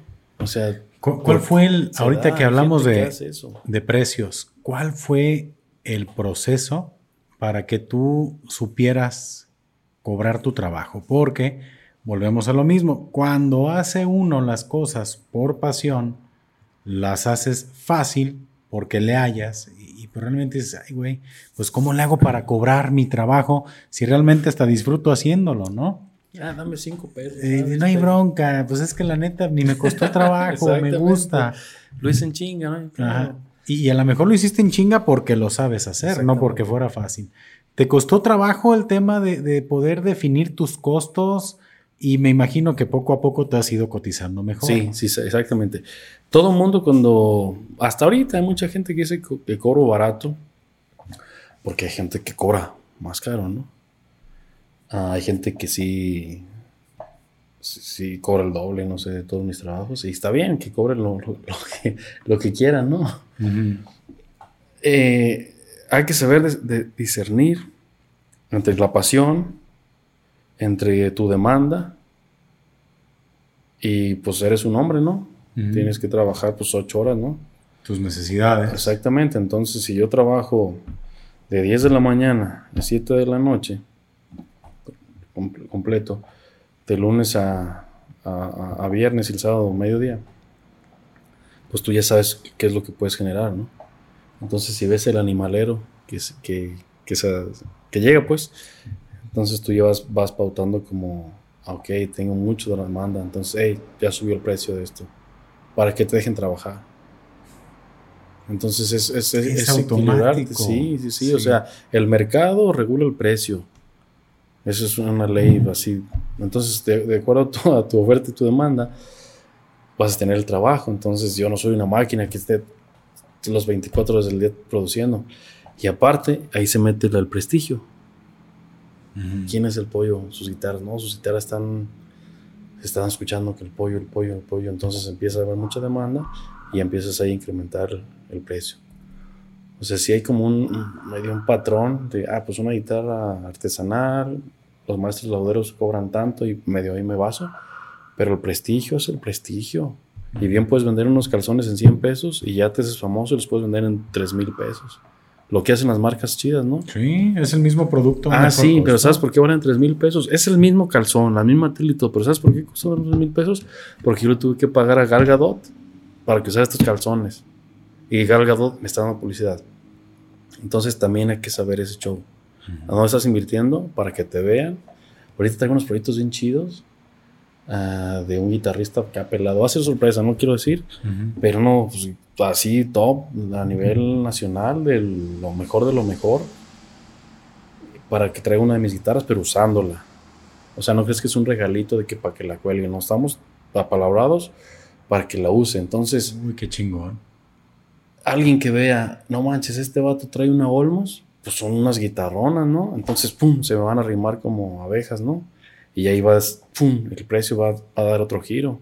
Entonces, si yo puedo atender a 20 vatos que lleguen 100, pues el precio sube. Entonces, de esos 100 vatos van a quedar lo malos 20 que puedan pagar eso. Es lo que hace Ferrari, el prestigio. Sí. No están caros, sino hay gente que no los puede pagar, hay gente que sí los puede pagar. Se da con el diseño de logotipos, por ejemplo, en la parte de diseño es, no puedes creer cómo un logotipo te lo cobra alguien en 100 pesos y otro en 100 mil, ¿no? exactamente. ¿Que no es el mismo logo? Bueno, Probablemente sí, probablemente no, pero ¿quién lo hizo hace la diferencia? ¿Quién lo hizo? El maestro. Exacto. Como... Y ahí implica mucho el, el, handmade, hecho a mano, también es un punto muy importante, que aquí en el taller se hacen a mano las guitarras. Y ese le da más plus porque es como, no manches, está hecho a mano. Porque ahorita las máquinas hacen todo, ¿no? CNC es todo. Yo soy un laudero, yo no soy un programador programas el router y te va dando. exactamente, el CNC, el router. Los grados exactitos que tiene que tener el relieve y la chingada y queda en serie. Y la sacas y listo. Y digo, ok, está bien, hay gente que hace eso y muy buenas guitarras. Yo, mi trabajo es sentir la madera. Esa es una satisfacción para mí. Yo lo hice, ta, ta, ta, ta, y lijarle, que esta pieza yo la hice, está hecha a mano tienen sus certificados, obviamente, y cuando los firmo me da así una certeza. Están hechos a mano, eh, usando las maderas más selectas a petición 100% del cliente. Entonces, eso la gente lo está pagando. Ese, ese amor, esa pasión, también tiene un chingo de. O sea, se contagia y gente paga por eso. Picasso, Pablo Picasso en los cuadros. No tenía su ejército de changos pintando. Oye, ya salió el Picasso. O sea, no, era Picasso el maestro. Entonces yo tengo que cuidar mucho eso. El pollo hace las guitarras a mano, nada más puedo hacer tantas al año. Y, hay ejemplos claros así, los que me estoy empatando. Patrick Huschmidt es un, es laudero de Suiza que hace como 15 guitarras, no sé, 10, 15 guitarras al año. así a mano y valen un ojo de la cara. Me imagino. Entonces, el vato está trabajando lo mejor de lo mejor, ah, es bien detallista, porque su trabajo es hacer guitarras, no estar ahí cuidando gente o eh, programando. Carl Thompson también, ese vato le hace los bajos a Les Claypool de Primus, a mano también, ya está bien viejillo. Ya con su boina y todo, a mano todo. Son bajos de 200 mil pesos y tienes que esperarte como dos años y tienes que pagarlo todo, así. Entonces hay que saber el hacer como el business, como te dices, todos comemos, cómo hacer esa parte del business, de tu pasión, que sea rentable, para irte a Europa y tener un Ferrari, y también sin quitarle esa, esa emoción, pues decir, estas son muchas a En eso estoy ya, ya bien, ya sé por dónde. Ya afianzado con el camino. ¿Qué sigue para ti, Pollo? ¿Cómo te ves a futuro? ¿Qué proyectos vienen? Este, es que, ¿sabes qué? Yo quisiera invertir en un taller de... Ah, no. sí, veo como que... Veo que tienes potencial, pollo. entonces... Potencial ¿Cómo Aquí metemos unos CNCs. Mira, ¿has visto cómo pintan cuadros allá en, este... que es Tonalá, ¿no? Así Ándale, de, manzanas. Ándale. Este, mira. En chinga, le ponemos ahí, hacemos un prestigio, así como estás trabajando. Ajá y ya después nos empezamos a meter. Sigue trabajando en tu prestigio y luego ya le invertimos. Ándale, para que el Olmos, el Olmos. Entonces, en lo que le da la vuelta otra vez a, toda la, gente que sí, no, ya están haciendo cochinadas. por, ya, ya hicimos una feria, ¿no? Porque suele pasar que hay productos, y esa estrategia también, ¿eh? Esa estrategia de, las marcas. Hacen un producto muy bueno, ah, se hace famoso, lo consume toda la gente y de repente sacan pura basura y la gente lo sigue consumiendo hasta que se dan cuenta que está malo. Y esa estrategia también de venta para algún otro producto que va a salir, así. Clasificación hay de productos. El producto estrella, el producto vaca, el producto de, ahí de las clases de mercadotecnia. Entonces, el, pollo lo que se ve es haciendo guitarras así. Aquí en mi taller igual otro, rento otro, otro local, o lo compro, más bien lo compro que dice, ah, acá se pinta y aquí se elija y tener más dividido, pues está, ah, acá están como ya las, las guitarras ah, con el, amplificador acá, un súper amplio para que lleguen y las pruebes. Eh, quiero ese, ese reconocimiento, estoy buscando eso, o sea que digan, las guitarras Olmos están hechas por Jesús, es un maestro laudero. Ah, son unas guitarras de excelente calidad que no le piden nada a cualquier guitarra del mundo o sea, a competencia a nivel mundial. Hay un, foro, se llama la NAM, en California, todos los años. Las mejores marcas, bueno, las mejores, todas las marcas llevan a exponer su producto nuevo. Esto, el Blue, está ahí. Las cuerdas, los cables, todo lo que, todo lo que está en un escenario, todo, todo, todo, desde la tarima, las luces, la fibra de la bobina, de las bocinas, de las pastillas, ahí tienen su stand, la marca que hace parece que regalaran cosas, que regalaran ahí. Es un, animalero de gente en Anaheim. Y ahí ando de metiche, con mi guitarrita. Veo a algún gringo que la, que la ve, se la presto, la musa. Le, regalo unas púas, todo. Estoy haciendo como publicidad. Todavía no tengo mi stand. Pero lo vas a tener. Sí, porque es muy, muy costoso y te mandan al rincón. ¿Cómo ganar más dinero para estar en un lugar donde sí me vean? Entonces es como llegar, como decir, ah, saco los dos millones de dólares que me piden. Así por decir una cifra. Pero ya estoy en un lugar chido. Porque ahorita creo que no, nada me sirve estar ahí en el rincón, ahí a un lado del baño, donde no va nadie. Y ese dinero yo lo puedo hacer en hacer playeras, en darlas regalando. Es lo que hago ahorita. Entonces sí tener como el, la capacidad de, de, solventar eso ahorita. De un stand bien en el NAM ir trabajando con guitarristas. O sea, de por qué los calzones de Galga 2 valen 3 mil y estos valen 100 pesos, son los mismos. Ah, tienes que invertir en publicidad, tienes que hasta pagar.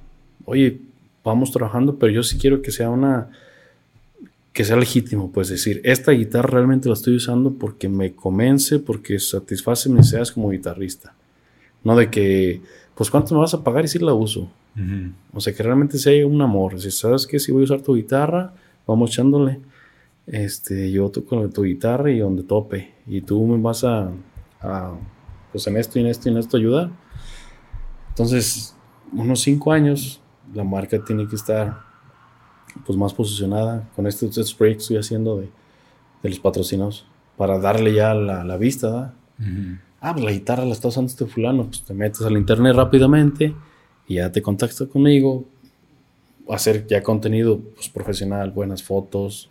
O sea, hasta estaba pensando en algún canal de YouTube, así como de, ah, hoy vamos a ver como tips, pues, de cómo calibrar tu guitarra o algo. Y también es como, como contenido útil para la gente. O algún chismecillo con algún guitarrista. Aquí está el Siddhartha. A ver, ¿tú qué quieres, cabrón? Medio que entre que te mantenga la gente, pero que tenga contenido. Lo que estoy buscando ahorita es quién es el apoyo. Darme a conocer es lo que estoy buscando. Y yo seguir haciendo guitarras. No es carto también tener un CNC. Decir, ah, ahorita ya traigo, ya me compré mi Ferrari, y ya me compré, ya ando en Europa, entonces vamos a poner un CNC porque tiene mucha demanda las, las guitarras. Vamos a hacer una submarca, un modelillo, y las vendemos ahí como... Para que pague ahí las, las rentas, ¿no? Algo así, pero esas guitarras sí van a, o sea, no, no son Olmos, pues, pero sí como los modelos, como cada marca, Epiphone, Gibson, Squire, Fender, tienen como sus gamas más bajas y puede darle como trabajo a, algún programador, ay, tú estate, entretente ahí programando la, máquina esa y la sacamos las guitarras y eh, eso es como ya futuro. Pero, pero haciendo guitarras y viajando, viajando, exponiendo mi trabajo, es como, como me veo. En redes, ¿cómo te podemos encontrar? ¿Tienes personales? ¿Tienes comerciales? ¿Cómo, cómo te podemos seguir? Ah, en, Instagram, así, Olmos Guitarras. Y en el Facebook, cada vez ya está usando menos también, Olmos Guitarras. Y no tengo página así de www.olmos. No, no le quería sacar, porque al fin y al cuenta es algo muy personal. Entonces, si te interesa una guitarra personal, pues en el Instagram, ¿qué onda? Me estoy interesado en un proyecto. Yo le contesto, yo soy el que contesto. Eh, eres aquí cerca de Guadalajara, pues, te invito al taller, te platico todo está el show. Si es de otra parte, les explico cómo está el show. Y el, trato es... Es personalizado. Es personal. Me, Oye, necesito foto de esto, te la mando, ¿cómo lo quieres? Entonces, no... Por eso no, no he hecho como la página, como para tenerlas ahí bonitas las, las, guitarras. No estaré de más, pues, pero como que no le... www. Si al final vas a, a mandar el mensaje, ¿no? El WhatsApp a, a mi número, pues ya me comunico contigo. Entonces así nada más en Instagram, Olmos Guitarras y en el, en el Face también Olmos Guitarras, nada más. No hay, no hay cierre. Muy bien. Pollo, pues yo te agradezco muchísimo que me hayas aquí abierto las puertas de, tu taller. No, encantado. Realmente creo que hemos llevado una, conversación muy, este, muy amena, muy completa. Nos fuimos para muchos lugares, conocimos pues, tu historia, tus orígenes, tus proyectos. Yo estoy seguro que hay muchas cosas más que platicar ah, contigo. Ojalá que, me recibas nuevamente aquí con el podcast. Este, para, para checar otras cosas. Hay más cosas que nos puedes sí, mostrar. Sí, sí, cosas ahí. Eh, puntos claves que se han pasado y detallitos. Y como siempre comento, termino comprometiendo a la gente en el podcast para otra aparición más. Ok. Dicen que si hay uno, hay dos. Va y que si hay dos, hay tres. Entonces, pues ojalá que, vuelvas aquí a, recibir apistología y bueno, a lo mejor nos toca visitar la cervecería Carmela para ah, platicar. con el buen Pepe. Es correcto. que andábamos por ir planeándolo, ¿eh? Para, para con él. Y bueno, mira, se dio aquí la plática en tu taller, pero creo que para ser la primera, haber platicado aquí con este fondo que tengo aquí con las guitarras, tus herramientas, yo creo que no pudo haber mejor este, escenografía, mejor locación. Exacto, sí, eso es encantado. Y lo chido, o sea, estamos grabando esto y mucha gente piensa, ah, sí, están ahí actuando algo. Y, lo chido del podcast es que, realmente es así sincero, ¿no? Una plática muy, muy amena. y, para mí en lo personal es tener el podcast me da la oportunidad de conocer gente como tú. Eso, eso es gente lo que me... apasionada, gente que le gusta hacer las cosas y que yo no me hubiera imaginado nunca estar compartiendo una plática contigo, que no había tenido el gusto de conocerte, pero como te lo decía en un inicio, desde, yo creo que eso es parte también de, de lo que le transmites a las personas y por lo cual generas esa confianza en tu trabajo. Gracias. Es el gran trato que tienes. Este, muchísimas gracias, Pollo. No, no, por, pues gracias por a esta ti. conversación. Y pues vamos Y a ver cuándo se arma la otra. Hombre, pues qué agradeces. Yo creo Ya que, está. que este, como digo, aderezaron a gusto la Sí, plática, ¿no? sí, sí, no, pues un par de cervecitas sí te, sí te relaja bastante. Sí, mira, pues Y Bueno, buenas. Pues Muchas gracias, gracias. por todo y a toda la gente que llegó hasta este momento del podcast. Muchas gracias. Muchas gracias. Y nosotros nos despedimos como lo hacemos comúnmente. Salud Salud. y saludos. Salud y saludos. Y si no toman, pues tomen. Pues tome. Y si van a tomar, pues no manejen. Exacto. Hasta la próxima, amigos. Gracias. Feliz Navidad. Ándale. Felices fiestas patrias también, ¿no?